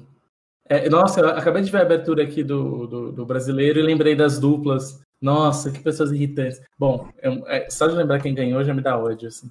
É... Mas, cara, assim, de verdade, é muito, muito legal. É, vale muito a pena assistir. Até mesmo se você quiser conhecer um, um, um, uma versão e você não quiser assistir pirata, você pode assistir a versão brasileira, a corrida milionária, perdão, eu falei extraordinária, mas é milionária, uhum. é, que está no YouTube inteira, pelo que eu estou vendo aqui. É, me parece que tem todos os episódios. Eu procurei na internet por Rony Curvelo. Uma das coisas que veio é ele entrevistando o Ciro Gomes, eu, eu tenho a impressão de que se eu chamar o Ciro Gomes para gravar um saque, ele topa, sabe? Porque ele dá entrevista para qualquer coisa, né, o Ciro Gomes? Sim, para qualquer coisa. Ele, qualquer ele, coisa. ele tá muito nessa pegada de, de tentar virar presidente. Ele não tem filtro. Faz é. algum tempo. Né? Mas enfim, forte abraço aí, Ciro Gomes. Tudo de bom para você. Desculpa ter te, ter, ter, ter te interrompido, Eric. Não, imagina, imagina. Mas é isso. A minha recomendação é essa para quem está querendo é, alguma coisa um pouco mais emocionante. A gente não deve ter é, muitas, muitos game shows, muitos reality shows na televisão nos próximos meses, né? Por conta do coronavírus. Talvez só o Big Brother que vai. A gente está fechando uma temporada de Ami Games na Rede TV, mas está meio complicado. Os caras estão sem dinheiro. É, então dificultam, né? Cara, o, a, o último Big Brother, eles avisaram pra galera que o mundo tinha acabado enquanto eles estavam lá ou foi tipo da Cara, eu, eu acho que quando eles avisaram foi um evento, assim, tipo, é. meio que as pessoas estavam se perguntando, porra, os caras não vão avisar o que tá acontecendo? E, e chegou um certo episódio que avisaram, é, então, ó, então, tá rolando uma pandemia. Eu, le... eu lembro da galera falando, porra, pensei que a galera mais segura do Brasil é o povo que tá dentro do Big Brother. Sim, eu lembro disso, só comentando. É, vai estrear, né, agora o, BBB 20. Caralho, né? mano. Essa mas é, é, começou, é isso, tava né? passando Big Brother e vai ter outro Big Brother e ainda não acabou, mano. Mas, assim, o Big Brother é um reality show do tipo que é, é muito diferente desse reality show, né? Porque o Big Brother é muito mais sobre é, interações sociais e sobre vontade do público do que sobre as provas mesmo, né? Do que sobre as, a, a, as, a, enfim, né, os desafios, né? O que eu, eu, eu, nunca gostei muito de reality show que o social importa mais. Eu sempre gostei mais de reality show que, o, que as provas importavam. Por isso eu gostava de No Limite, enfim, desses reality shows assim. Então, porra, a, No Limite. É maravilhoso, é uma gincana ao longo do mundo. Então, é, eu realmente acho muito legal, assim, acho que vale a pena. E as duplas, né, são geralmente um, um espetáculo à parte. Porque sempre tem umas duplas muito estereotipadas. Tipo, a dupla de indianos que são engenheiros de software. A dupla de, de asiáticas que são escrotas com os outros. A dupla. Cara, profissão escroto. É. Quero essa profissão pra minha vida. Exato, a dupla de meninas. Você faz a vida, eu sou escroto. Nossa, a dupla de meninas, tipo a Taylor e a Aaron, que ficam falando de uma maneira bem bitch, assim, sobre os outros. Sabe? Tipo, parece que são os estereótipos que eles escolhem propositalmente, assim, sabe? Pra fazer um negócio. Então é muito, é muito bizarro, assim. É, é são, são um desafio à parte. Você, você odiar e amar algumas duplas eh, faz bastante parte do programa, assim, porque eles se esforçam para ser muito, assim, para fazer um casting muito caricato, assim, meu Deus. Uhum. É, eu nunca fui muito de reality shows, mas o Moonrunner tá quase me convencendo a ver RuPaul.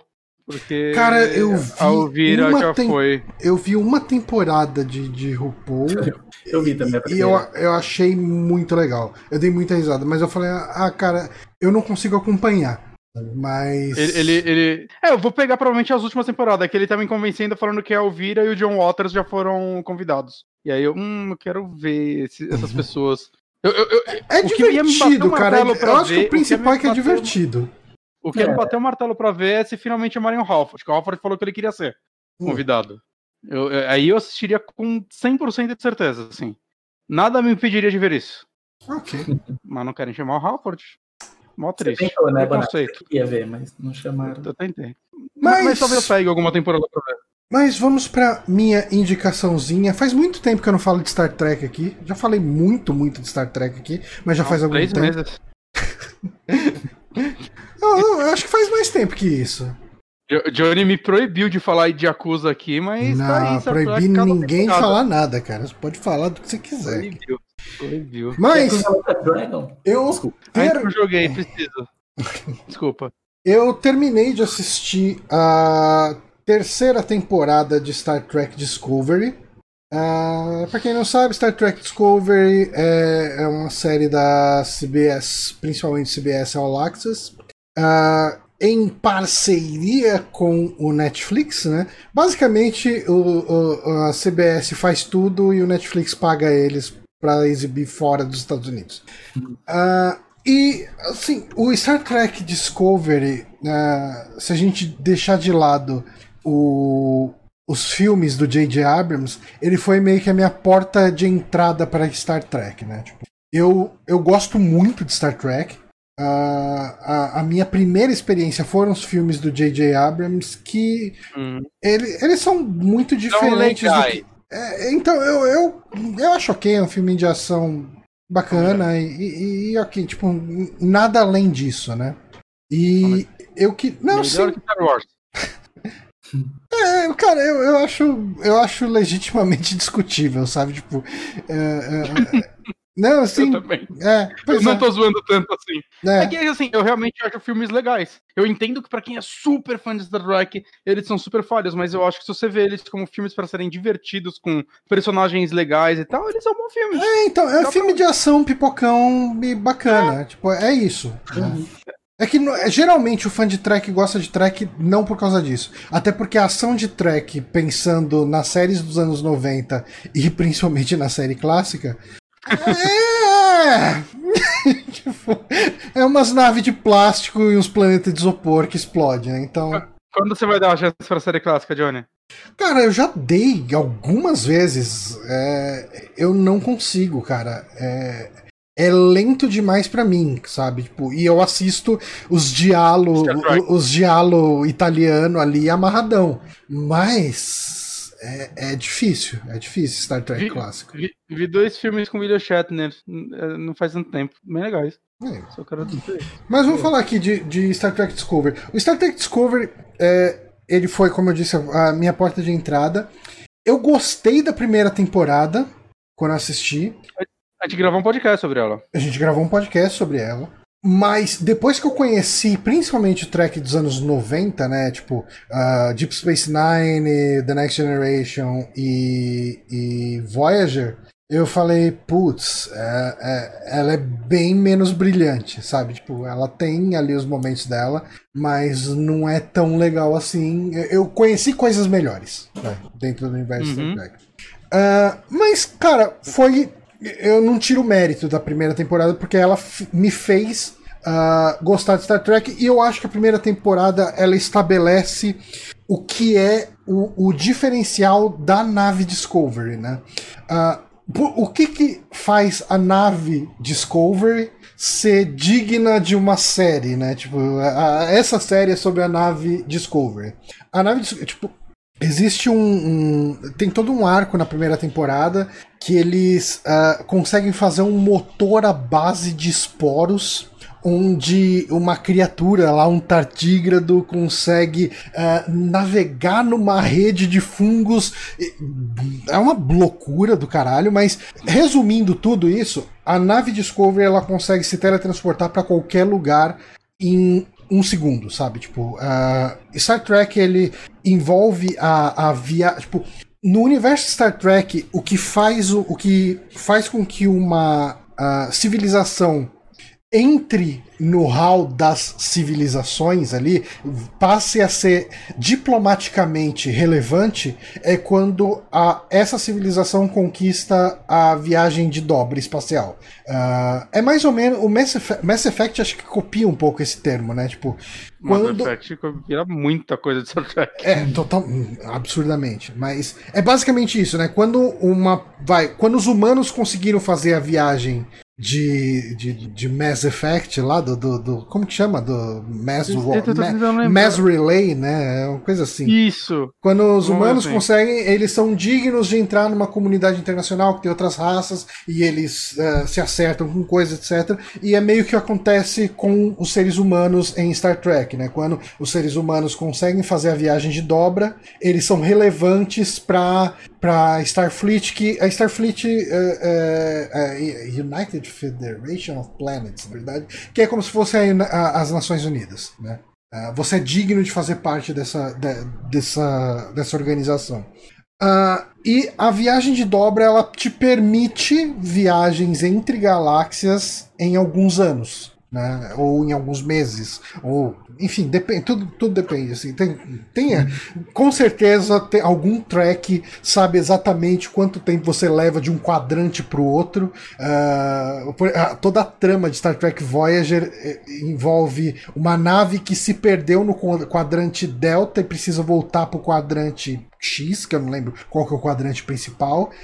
E eles. A, a, viagem por meios normais levaria 70 anos. Então eles estão tentando sobreviver e tentando achar atalhos. As sete temporadas são disso, né? Eles tentando uh, conseguir chegar no, na nossa galáxia ao mesmo tempo que eles estão tentando achar atalhos para não levar 70 anos para fazer essa viagem. Dito isso, uma nave que consegue viajar entre galáxias entre qualquer distância instantaneamente é algo extremamente valioso, extremamente precioso, alguma coisa que todo mundo fica de olho, o pessoal quer roubar a Discovery, cria plots, né? Isso aí.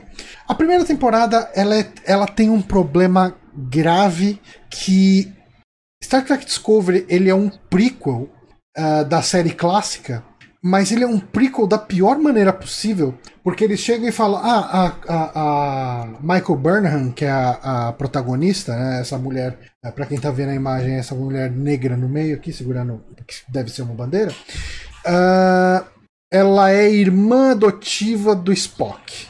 Nossa, verdade, eu tinha esquecido disso. É, Nossa. E, e, cara, o Spock tem, tipo, teve a série clássica, tem uma porrada de filme, e por algum acaso ele nunca mencionou em lugar nenhum que ele tem uma irmã. Sabe? Tipo, tudo. Assim, até no filme do J.J. Abrams ele tá. Mano. É, até no filme. É o único ponto que liga tudo. É, não, tem, tem muito isso, né? Porque Star Trek, é, mesmo quando você tem um reboot, né? Um reboot? É um reboot. Como os filmes do J.J. Abrams, eles são explicados pela lógica de Star Trek. O universo do Star Trek dos filmes, ele existe concomitante ao universo da série. Uh, eles uhum. são só duas timelines que foram divididas, mas Uh, o universo, o, o Lord Trek reconhece os dois. Não, não, é assim, ah, esquece aquele, esse aqui é outra coisa. Não, porque no segundo filme, no primeiro, não lembro, o Leonardo Nimoy aparece fazendo o papel de Spock da timeline que chamam de Prime. Então, é, Star Trek tem essa maluquice.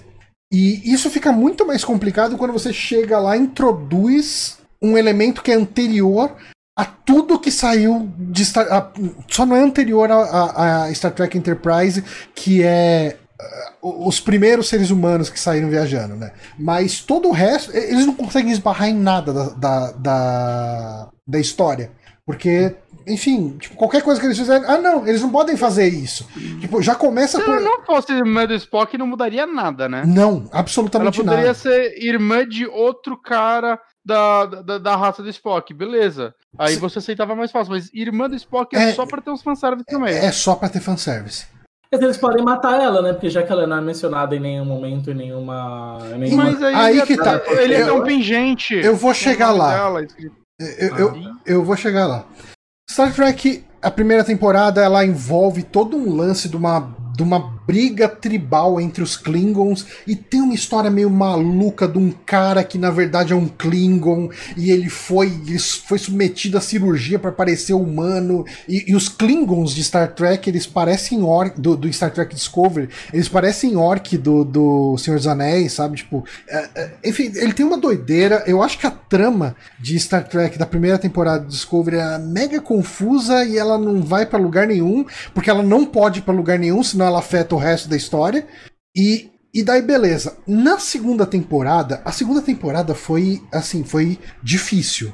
Ela, ela começou. É, Por isso eu nunca voltei. Pois é, o, eu tava, assim, no quinto episódio, eu tava decidido a dropar a série, sabe? Tipo, eu falei, cara, não, não dá. É, é, é a segunda temporada, eles vão além na situação do, do prequel e que está envolvido com a série clássica, porque eles colocam não só o Spock como um personagem, como o Capitão Pike, que é o capitão do, do piloto de Star Trek. Da, da primeira. Da, da série clássica. Eles fizeram um episódio piloto, o Capitão Pike era o capitão, o pessoal não gostou muito dele, do ator, ou, ou de como era a interpretação do cara, e acabaram tirando ele e colocando o Capitão Kirk no lugar. Uh, e daí, é, em alguns episódios da, da série uh, da série clássica, aparece o Capitão Pike e ele tem um final meio trágico, assim, nesses episódios e tal. Uh, e assim, os cinco primeiros episódios da segunda temporada foram sofríveis. Cara, so, é, é, ruim. E, mas eu tava numa síndrome de Estocolmo, eu continuei assistindo. O sexto episódio, ele. Você falou, opa! E do sexto até o final foi legal. E o principal mérito da segunda temporada. Posso pular é... pro sexto e ver a parte dele? Cara, eu acho que sim. é bem possível que sim. Nada de relevante nos cinco primeiros? Cara, deve ter. Assim, tipo, alguma coisa relevante tem, mas tem, como que chama? É, flashback. Todo, todo episódio começa com anteriormente em Star Trek, e se tem algum evento de cinco episódios atrás que vai ser importante para aquele episódio, ele vai falar: ah, aconteceu isso aqui também. Se o Johnny fosse brother, ele revia os cinco episódios e me dava um resumo. Eu, eu não sou tão brother assim. Uh, mas. Você pode ler na Wikipedia. pois é, você pode ler, dá pra ler o resumo. Eu, eu, eu quero ouvir narração por Johnny. É. Mas aí a, a segunda temporada, é, a trama dela toda, ela culmina no em fazer a, a, tripulação, a nave a tripulação da Discovery, o elenco da Discovery, melhor dizendo, e mil anos pro futuro. Tipo, existe toda uma trama, existe toda uma trama ali envolvendo uma, uma inteligência artificial que quer dominar tudo, e, e eles estão tentando enxergar uns sinais, ele tem um lance de viagem no tempo e tal, tem toda uma parada ali, uma trama acontecendo, mas o principal da segunda temporada é Vamos tirar essa galera aqui dessa timeline porque tá foda, a gente não consegue fazer merda nenhuma Meu, aqui, tá ruim. Mil anos coloca eles mais ou menos aonde? Depois de qual série? Depois de todas as série? séries. Todas? Todas. A anterior a isso, qual seria a mais próxima? Eu acho que Voyager. E é quanto tempo de diferença? Eu acho que eh, anterior a isso seria Picard. Não, não, não, tô falando entre Voyager e o que se torna a Discovery. Da... Cara, é. Você joga, é um... eu acho que uns 500, 600 anos no futuro. Caralho, eles, são, eles tacaram num jeito que, tipo, foda-se, essa série não importa mais. É. Nunca mais nenhuma série vai tocar no assunto dela.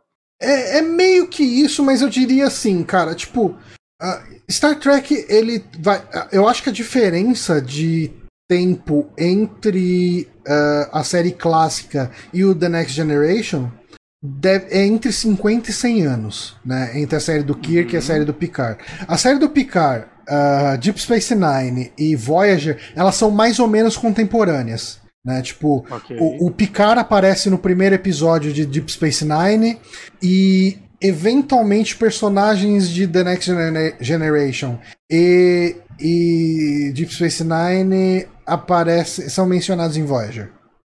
Sabe? Tipo, okay. é, elas são contemporâneas, né? Tipo, mais Mas essa, essa viagem no tempo corrige como o fato do Spock não lembrar dela. Não, então, uh, o, eu não sei se você vai assistir a segunda temporada, mas. Eu tenho vontade, porque eu, eu realmente gostei da primeira. É, é, é assim, cara, ele, eles consertam é, no sentido de ninguém nunca vai comentar o que aconteceu com essa nave.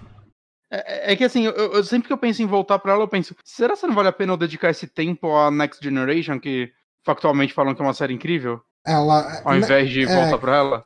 É, então, é porque é uma pegada muito diferente. E assim, uhum. uh, se você for assistir a segunda temporada de Discovery, são, hum. de, são 13 episódios de 50 minutos, né? Por aí, 40, uhum. 50 minutos. Se você for assistir The Next Generation, são sete temporadas de, de 23, 25 episódios cada de 40, de 40 a 50 minutos. É muita coisa. É.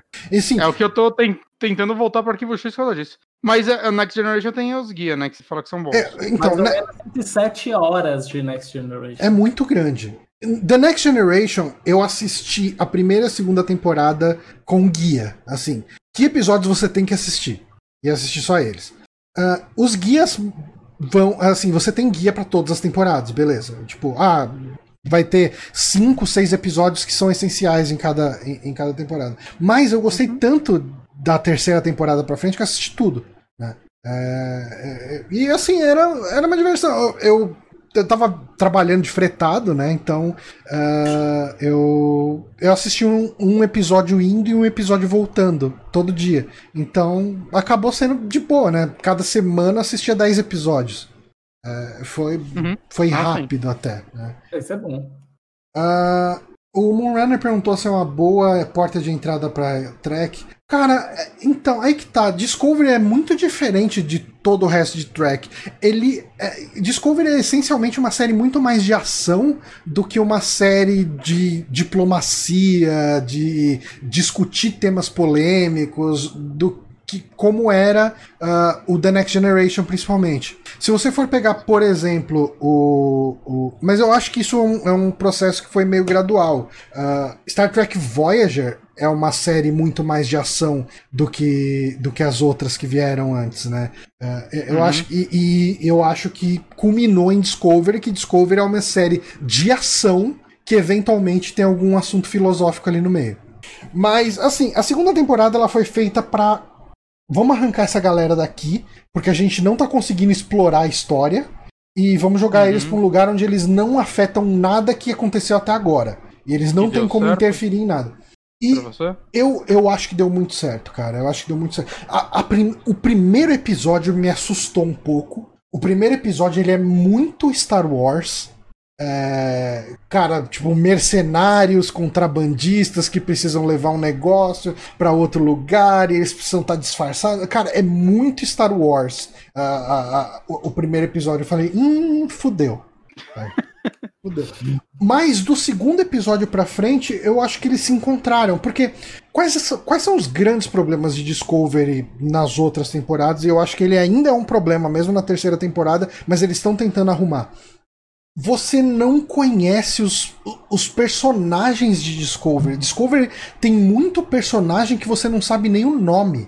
Sabe, tipo, uh, uh, os Star Trek que eu gosto, né, os da época, os dos anos 90, para ficar mais fácil explicar, você tem um núcleo com geralmente ali uns sete, seis, sete uh, personagens e esses personagens, eles são, são geralmente o que eles chamam de senior staff. Né? São os principais uh, uh, membros da tripulação, tipo o, o comandante, essa galera. E você vai conviver com esses caras, tanto em, em dramas pessoais, quanto em questões de, de do que eles acreditam, o que, que eles não acreditam, os medos dele. E, e, isso é bem legal porque você vai criando um vínculo com todos esses. É praticamente você assistir uma novela, sabe? Tipo, você, uhum. é, você gosta daquele grupo de personagens e de como eles convivem.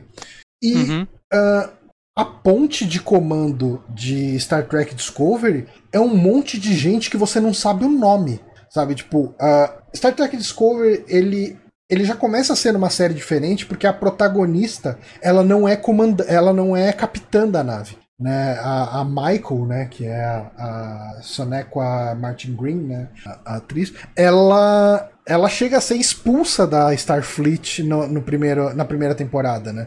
E ela precisa a capitã é a, a, a, Philippa. Philippa Giorgio, que... Eu devo dizer que eu vi os dois primeiros episódios quando eu comecei a ver o Discovery, e você me falou que aquela série era boa, e eu achei que era uma pegadinha sua comigo. Porque. Não, sério, cara, porque principalmente as atuações dela. Né, que é bizarro que você vai ver, ela tem uma carreira bem relevante. Ela assim, fez ela o Tigre e o Dragão, né? Eu acho. Ela fez o 007, um deles. É, então. O Amanhã Nunca Morre. Ela começou a carreira em Hong Kong e tudo mais. E, mas quando eu comecei a ver, principalmente ela, mas todo mundo nos dois primeiros episódios e até um pouco da produção, eu falei para você na época, eu falei, cara, parece uma web series. Sim, eu lembro Tudo, a isso. fotografia, a, a, iluminação parece uma série feita, sabe, com aquela câmera digital pra YouTube. Eu, eu fiquei desesperado, mano, tem mais, tipo, 15 episódios. o Johnny me fudeu. Eu fiquei meio puto até. Eu, mano, o Johnny me fudeu e depois melhora. Uhum. É, Mas é, a atuação dela assim, nunca fica boa nessa série. Não, nunca. Cara, é, inclusive, na terceira temporada eles dão um fim pra essa personagem e eu Comemorei. Tá morta? Comemorei. Morta? Não, porque ela vai ter uma série dela. Puta que pariu! Que, que eu me pergunto quem assistiria, mas. É, é, tipo. Não. Toma, agora você tem 12 horas dessa atuação. É, é mais do que uma série dela. É uma série dela com o namorado da Michael da primeira temporada, aquele Tyler. Nossa. Cara, são os dois personagens mais insuportáveis da série. Caralho. Nossa. Isso é uma coisa que eu queria muito entender. Por que, que eles costumam pegar personagens insuportáveis que ninguém quer ver, ninguém tá interessado, e criam séries paralelas com essas pessoas? Eu, Gente, eu, não, de eu não consigo entender, cara. Parem, eu, eu não consigo parem. entender uma pessoa que olha para isso e fala: caralho, que legal ia ser uma série com esses dois. Porque não dá, cara, não dá. Uh, mas enfim. Mas eu não entendo, cara. Como, tipo, o que acontece, cara, que a personagem dela, ela não é uma atriz ruim. Saca, mas a personagem dela, nessa série, ela Cara, não consegue. Assim, é, ela. Eu acho ela não Na segunda temporada. Você achou ela ruim? Uh, Star Trek tem. É, é, Star Trek tem um conceito que você deve lembrar, porque eu acho que ele é mencionado na primeira temporada, que é o universo espelho. Uhum, uhum. É. O é. universo Sim, espelho. Na primeira aparece isso já. É, então, é, e, por isso que eu falei que talvez você lembrasse. Uh, Eric, pra você que não tá tão familiarizado, o universo espelho é exatamente isso que parece. Ele é um mundo paralelo onde todo mundo que é bonzinho é malvado e todo mundo que é malvado é bonzinho. Nossa, adorei. E eu não lembro se isso acontece na é, é primeira é ou na Park, segunda temporada. o universo espelho, o Cartman tem um bigode e ele é de boa. Então, é, você sabe que isso, a, a, referência disso é Star Trek, né? Porque... Eu pensei que era a DC. Não, não, isso a é. DC também é, tem isso. Não, então, ele tem um cavanhaque, né? Porque. É um cavanhaque. O, o Spock do universo espelho tem um cavanhaque ah, isso... no Community tem isso também. É. O, o, o Abed da, da versão da, da, da, Worst Timeline, ele tem um cavanhaque. Mas assim, quando você tá falando de universo espelho, o pessoal não é mal, sabe? Não é mal. Uh, deixa eu pensar. Vamos pensar num vilão. Não é, é mal, não é, é, não é, é mal, mal Walter White. Não é, é, não é mal Walter White. Não é mal Gus Fringe. Eles é são, são mal usurpadora. É exatamente isso, cara. É, é mal numa, num nível de interpretação que é ofensivo de ruim. Sabe? Nossa, tipo, é, é muito ruim. E, em determinado momento da série, na primeira ou na segunda temporada, uh, eles colocam a, a Michelle Yeoh. É na primeira mesmo, né? Eles colocam a versão malvada dela. E na primeira, assim, esses dois primeiros episódios que o, que o Bonatti tá falando que eram que a interpretação dela era horrível, uh, ela tava sendo a personagem normal. Quando ela vira a personagem malvada, cara, dá raiva. Eu, eu tenho vontade de socar a televisão, sabe? Tipo, é, é, é triste. E, e, na terceira temporada eles dão fim. Assim, uh, o que, que, eu queria falar Eu falei muito de tudo de Discovery, mas eu queria falar hum. por que, que Discovery, a, a, terceira temporada, ela acerta. Eu acho que a terceira temporada ele começa a fazer as pessoas daquela nave conversarem e falarem. Sabe, você começa Sim. a ver personagens da ponte tendo alguma participação, sabe? Uh, eles começaram a, a arrancar isso, a, a arrancar alguns personagens uh, que estavam ali talvez sobrando. Eles começam a explorar. Cara, a, a segunda temporada ela tem um arco que dá muita raiva, que é o relacionamento do Hugh com o Stamets. O Stamets é um dos meus personagens favoritos, que ele é o, o é o cara que foi abusado pelo pelo Kevin Spacey? Pelo. Isso. Ah, ai, como que é o nome dele? É o nome? Essa é a história do personagem. É, isso.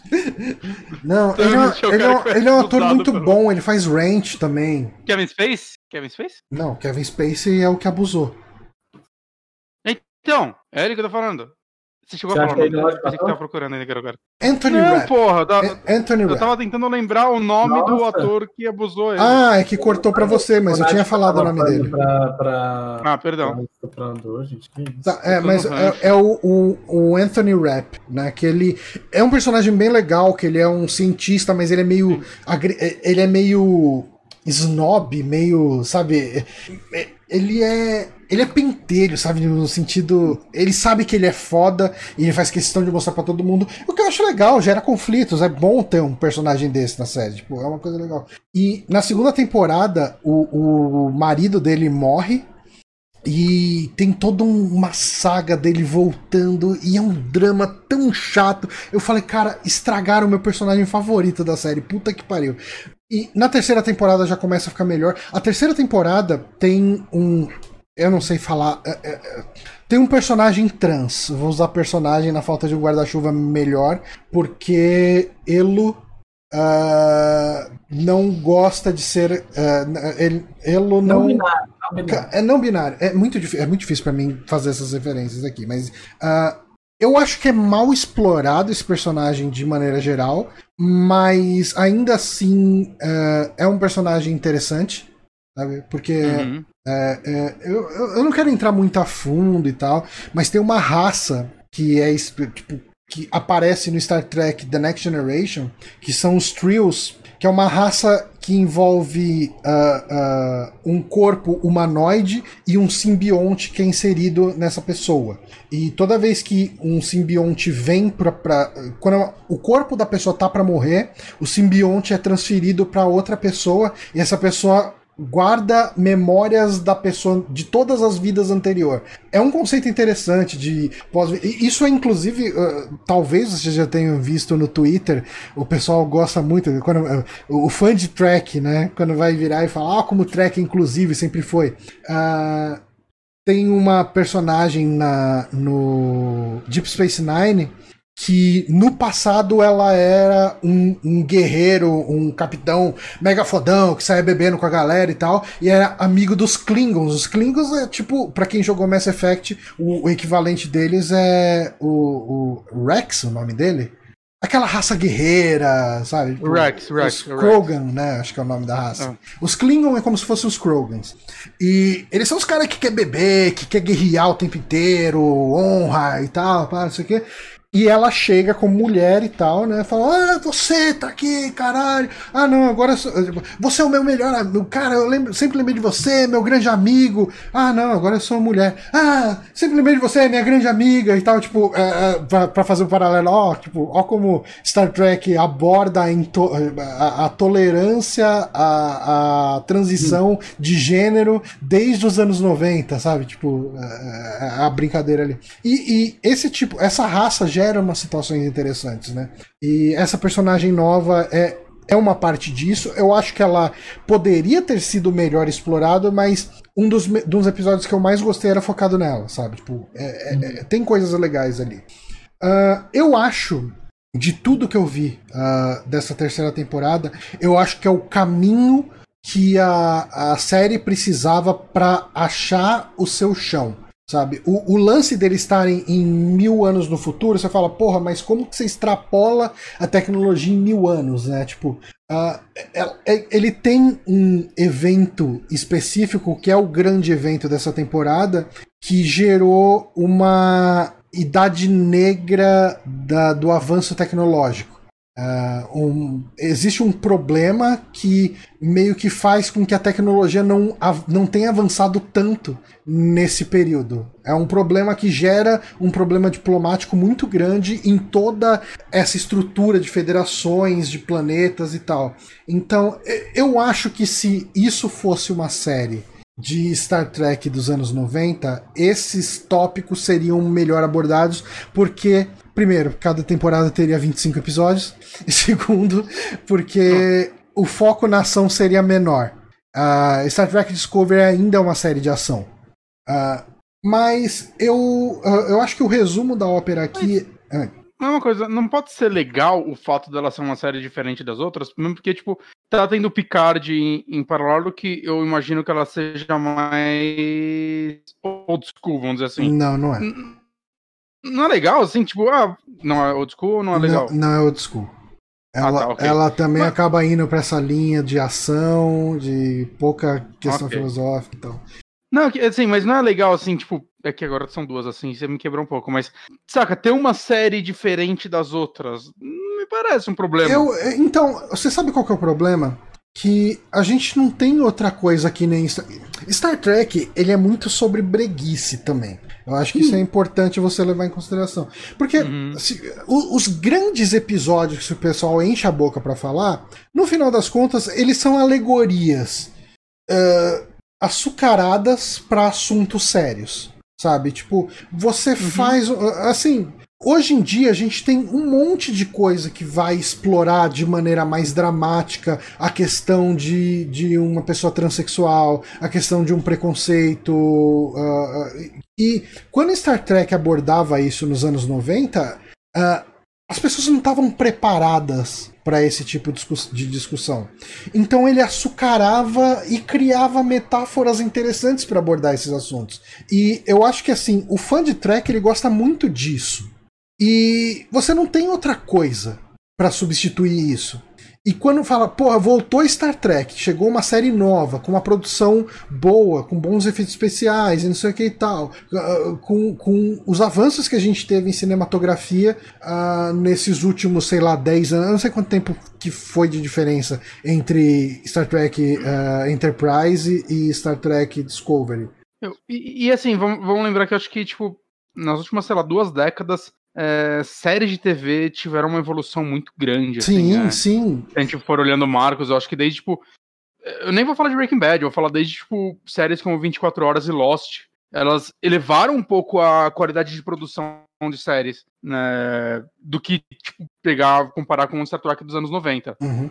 Mas eu, eu acho né? que eu acho que a gente tem muito espaço por uma série estilo Star Trek dos anos 90, no sentido de. Cara, a gente tá num universo. A gente tá num mundo cagado, cara. A gente tá num mundo com, com. Cara, com fascista, com racista, com terraplanista, com obscurantista, com antivax. A gente tá num mundo onde essas histórias com abstrações. Uh, para de repente levar a mensagem para uma pessoa talvez se tocar na merda, talvez você descer um pouco a, o discurso e falar, gente, deixa o tio desenhar o que, que tá acontecendo aqui para você, poderia ajudar. Uhum. Sabe? Tipo, é, é, eu acho muito triste que Star Trek opte. Por que você acha que não tá rolando?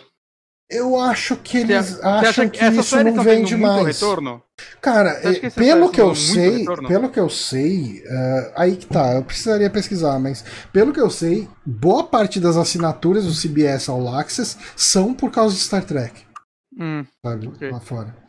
É... Não, é que às vezes é medo da galera, né? Tipo, ah, isso aqui é o que é popular hoje, é isso que a gente tem que fazer. É, então, eu, eu, acho que tem muito medo do lado da produção de chegar e falar, não, cara, esse negócio dos anos 90 não eu... funciona mais nos dias de hoje. O pessoal quer ação, o pessoal quer tiro e tal. Não, é porque eu acho muito legal que, assim, o que faz você gostar de Star Trek, para mim, é o que faz eu gostar de Arquivo X, saca? Sim. Arquivo X é uma série muito, é, pelo menos a clássica, muito tipo, ah, foda-se qualquer merda, cara. Vou fazer esse episódio aqui sobre batas assassinas, a esqueleta de férias, tomando sorvete, sempre que o Mulder liga pra ela, ela vai falar, porra, mano, eu não vou ir não, mano, pra ver barata, saca? E Mas é, isso, é uma, isso é uma coisa também e, que você e, perde não. em Star Trek, uh, na época que Star Trek tinha 24, 25 episódios, uh, uhum. uh, você podia fazer uns episódios mais bobos, mais leves, em que você conseguia. que servia só para você gostar mais daqueles personagens. Sim. Sabe? Você vê o convívio deles. E agora, como eles é uma série de 13, 14 episódios, tudo é urgente, tudo tá. Cara, ah, não, vai.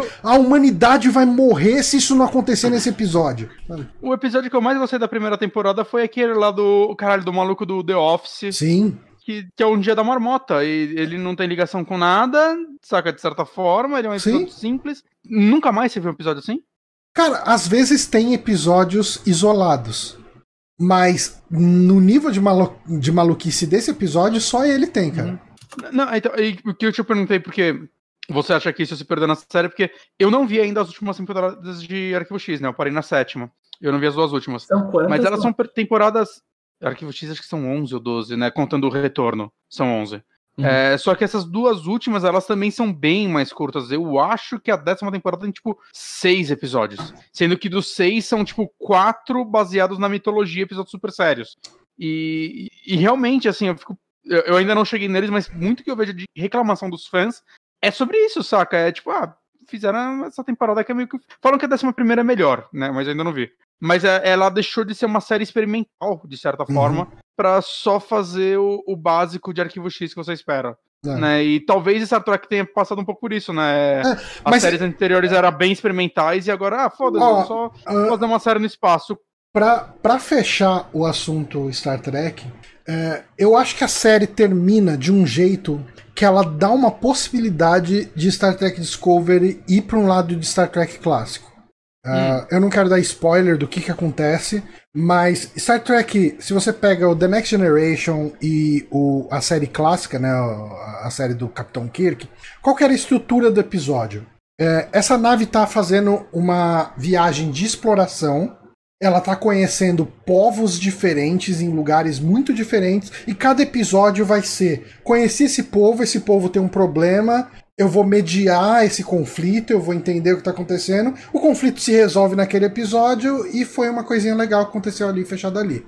Uhum. É, eu acho que assim, a terceira temporada de Discovery ela termina de uma forma que permitiria que a Discovery fosse esse tipo de nave em um universo mil anos no futuro.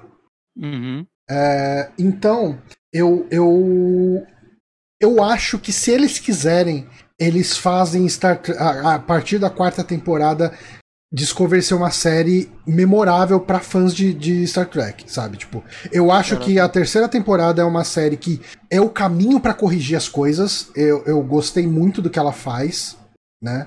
É... Mas ela ainda tem defeitos, eu acho que tem coisas ali que são cagadas, sabe? Tipo, muito cagadas. Tem uma hora. Star Trek, Mas... Star Trek Discovery é o Final Fantasy XIII do Star Trek, depois de 40 horas fica bom. ah, 40 horas? Ah, não, agora eu vou ficar bravo.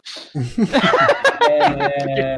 Mas, não, mas assim, Juliana, a minha pergunta que eu queria fazer é a seguinte: será que eles não estão justamente com isso querendo buscar um, um público diferente para essa. Eu não duvido. E, e, assim, eu, eu até sei que público que eles querem com Star Trek Discovery. Eles Qual? querem o público dos filmes. Hum, é, então. Dos filmes do J.J. Abrams.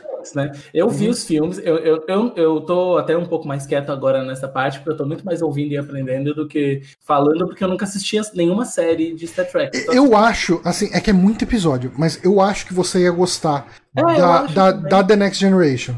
É, do, pelo, do pelo conteúdo né, político, você já me contou uhum. de alguns episódios, eu fiquei bem interessado, acho que tem umas coisas bem legais, é que me desanima um pouco o a tamanho, né? né? Muita Como coisa. você chegar tem, a um colosso, né? Uma tem, coisa... tem, tem, tem guia de episódio, Eric. É, é eu sei, mas ainda assim. Resume é tudo em 20 e poucos episódios. Não, não, sim, não, mas... não, o guia que eu peguei era tipo 25 episódios. Então, mas do que? Das primeiras temporadas, né? Não, tudo. A The Next Generation inteiro. Do The Next Generation inteiro. É, é, daí tipo, São os relevantes. Daí parece um pouco mais interessante. Mas o que eu quero dizer é o seguinte: é, me parece é, que, pelo, pelo que você está falando dessa série atual tal, tem muita semelhança com o que eu vi dos filmes, assim, porque eu, eu vi os filmes, eu não gostei tanto dos filmes, acho que até porque, como você mesmo falou, eu sou muito mais público-alvo da série, é, da, da, por exemplo, da Next Generation, que é uma coisa mais política, mais é, diplomática, mais dessa uhum. interação uhum. entre povos e tal, do que dessa questão mais de, de, de, que eles querem trazer com, com essa versão. Então, talvez seja isso, né? Talvez eles estejam contando de que o público original já tem a sua, as suas, já tem material suficiente. É, mas existe uma esperança para o Star Trek clássico que uh, a segunda temporada ela termina com o Capitão Pike, né, aquele que eu falei do piloto da primeira série e tal, uhum. uh, se separando da Discovery. Ele deixa a Discovery pro, pro Saru virar capitão, né? O Saru que é o personagem do Doug Jones que faz tudo quanto é monstro possível do cinema, né? Faz do, o, do Guilherme Del Toro. O Guilherme do Del, ah, o Guilherme Del Toro, aquele monstro de Labirinto do Fauno que tem os olhos na mão, o, uhum. a forma da água, tudo que é monstro bizarro comprido é ele que faz. É, ele é o. O monstro é alto e magro, é ele. É ele. é, ele, é o, ele, ele passa a ser o capitão da Discovery no final da segunda temporada e o Pike deixa, né? O Pike vira. O, o Pike é o capitão da Discovery durante a segunda temporada. E o pessoal gostou tanto dele que vai ter uma série do Pike que vai ser Star Trek Caralho, uh, Strange New Worlds. Cada personagem vai ter sua série já, né? Então, mas essa série em particular é uma que eu tô com esperança. Porque ela, assim, eu gostei muito do personagem dele. Eu acho que é um capitão de Star Trek bem legal de se acompanhar. E a, a premissa já anunciada é: vai ser uma série Trek clássico. Uh, então, vai ser uma série em que cada episódio vai ser um assunto, a, a coisa vai se fechar no episódio e é isso aí. Eu tipo, já quero. Então, assim, eu tô muito empolgado pra essa série. da semana. É, é, é, assim, Star Trek agora tá com cinco séries? É isso? Seis? Cinco. Seis, cara. Tem a Lower tem, Decks. Ó, tem Discovery, tem Lower Decks, que é bem legal. Gostei muito de Lower Decks, que é, é um dos escritores ou diretores de Rick and Morty. É, é uma série de humor que acompanha a galera, tipo, os peãozão da nave, né? A galera que, tipo, pega no trabalho pesado, nada do glamour de. É, e, é, cara, até a premissa é bem legal, né? Porque a, a, a nave do Star Trek Lower Decks ela é responsável por segundos contatos.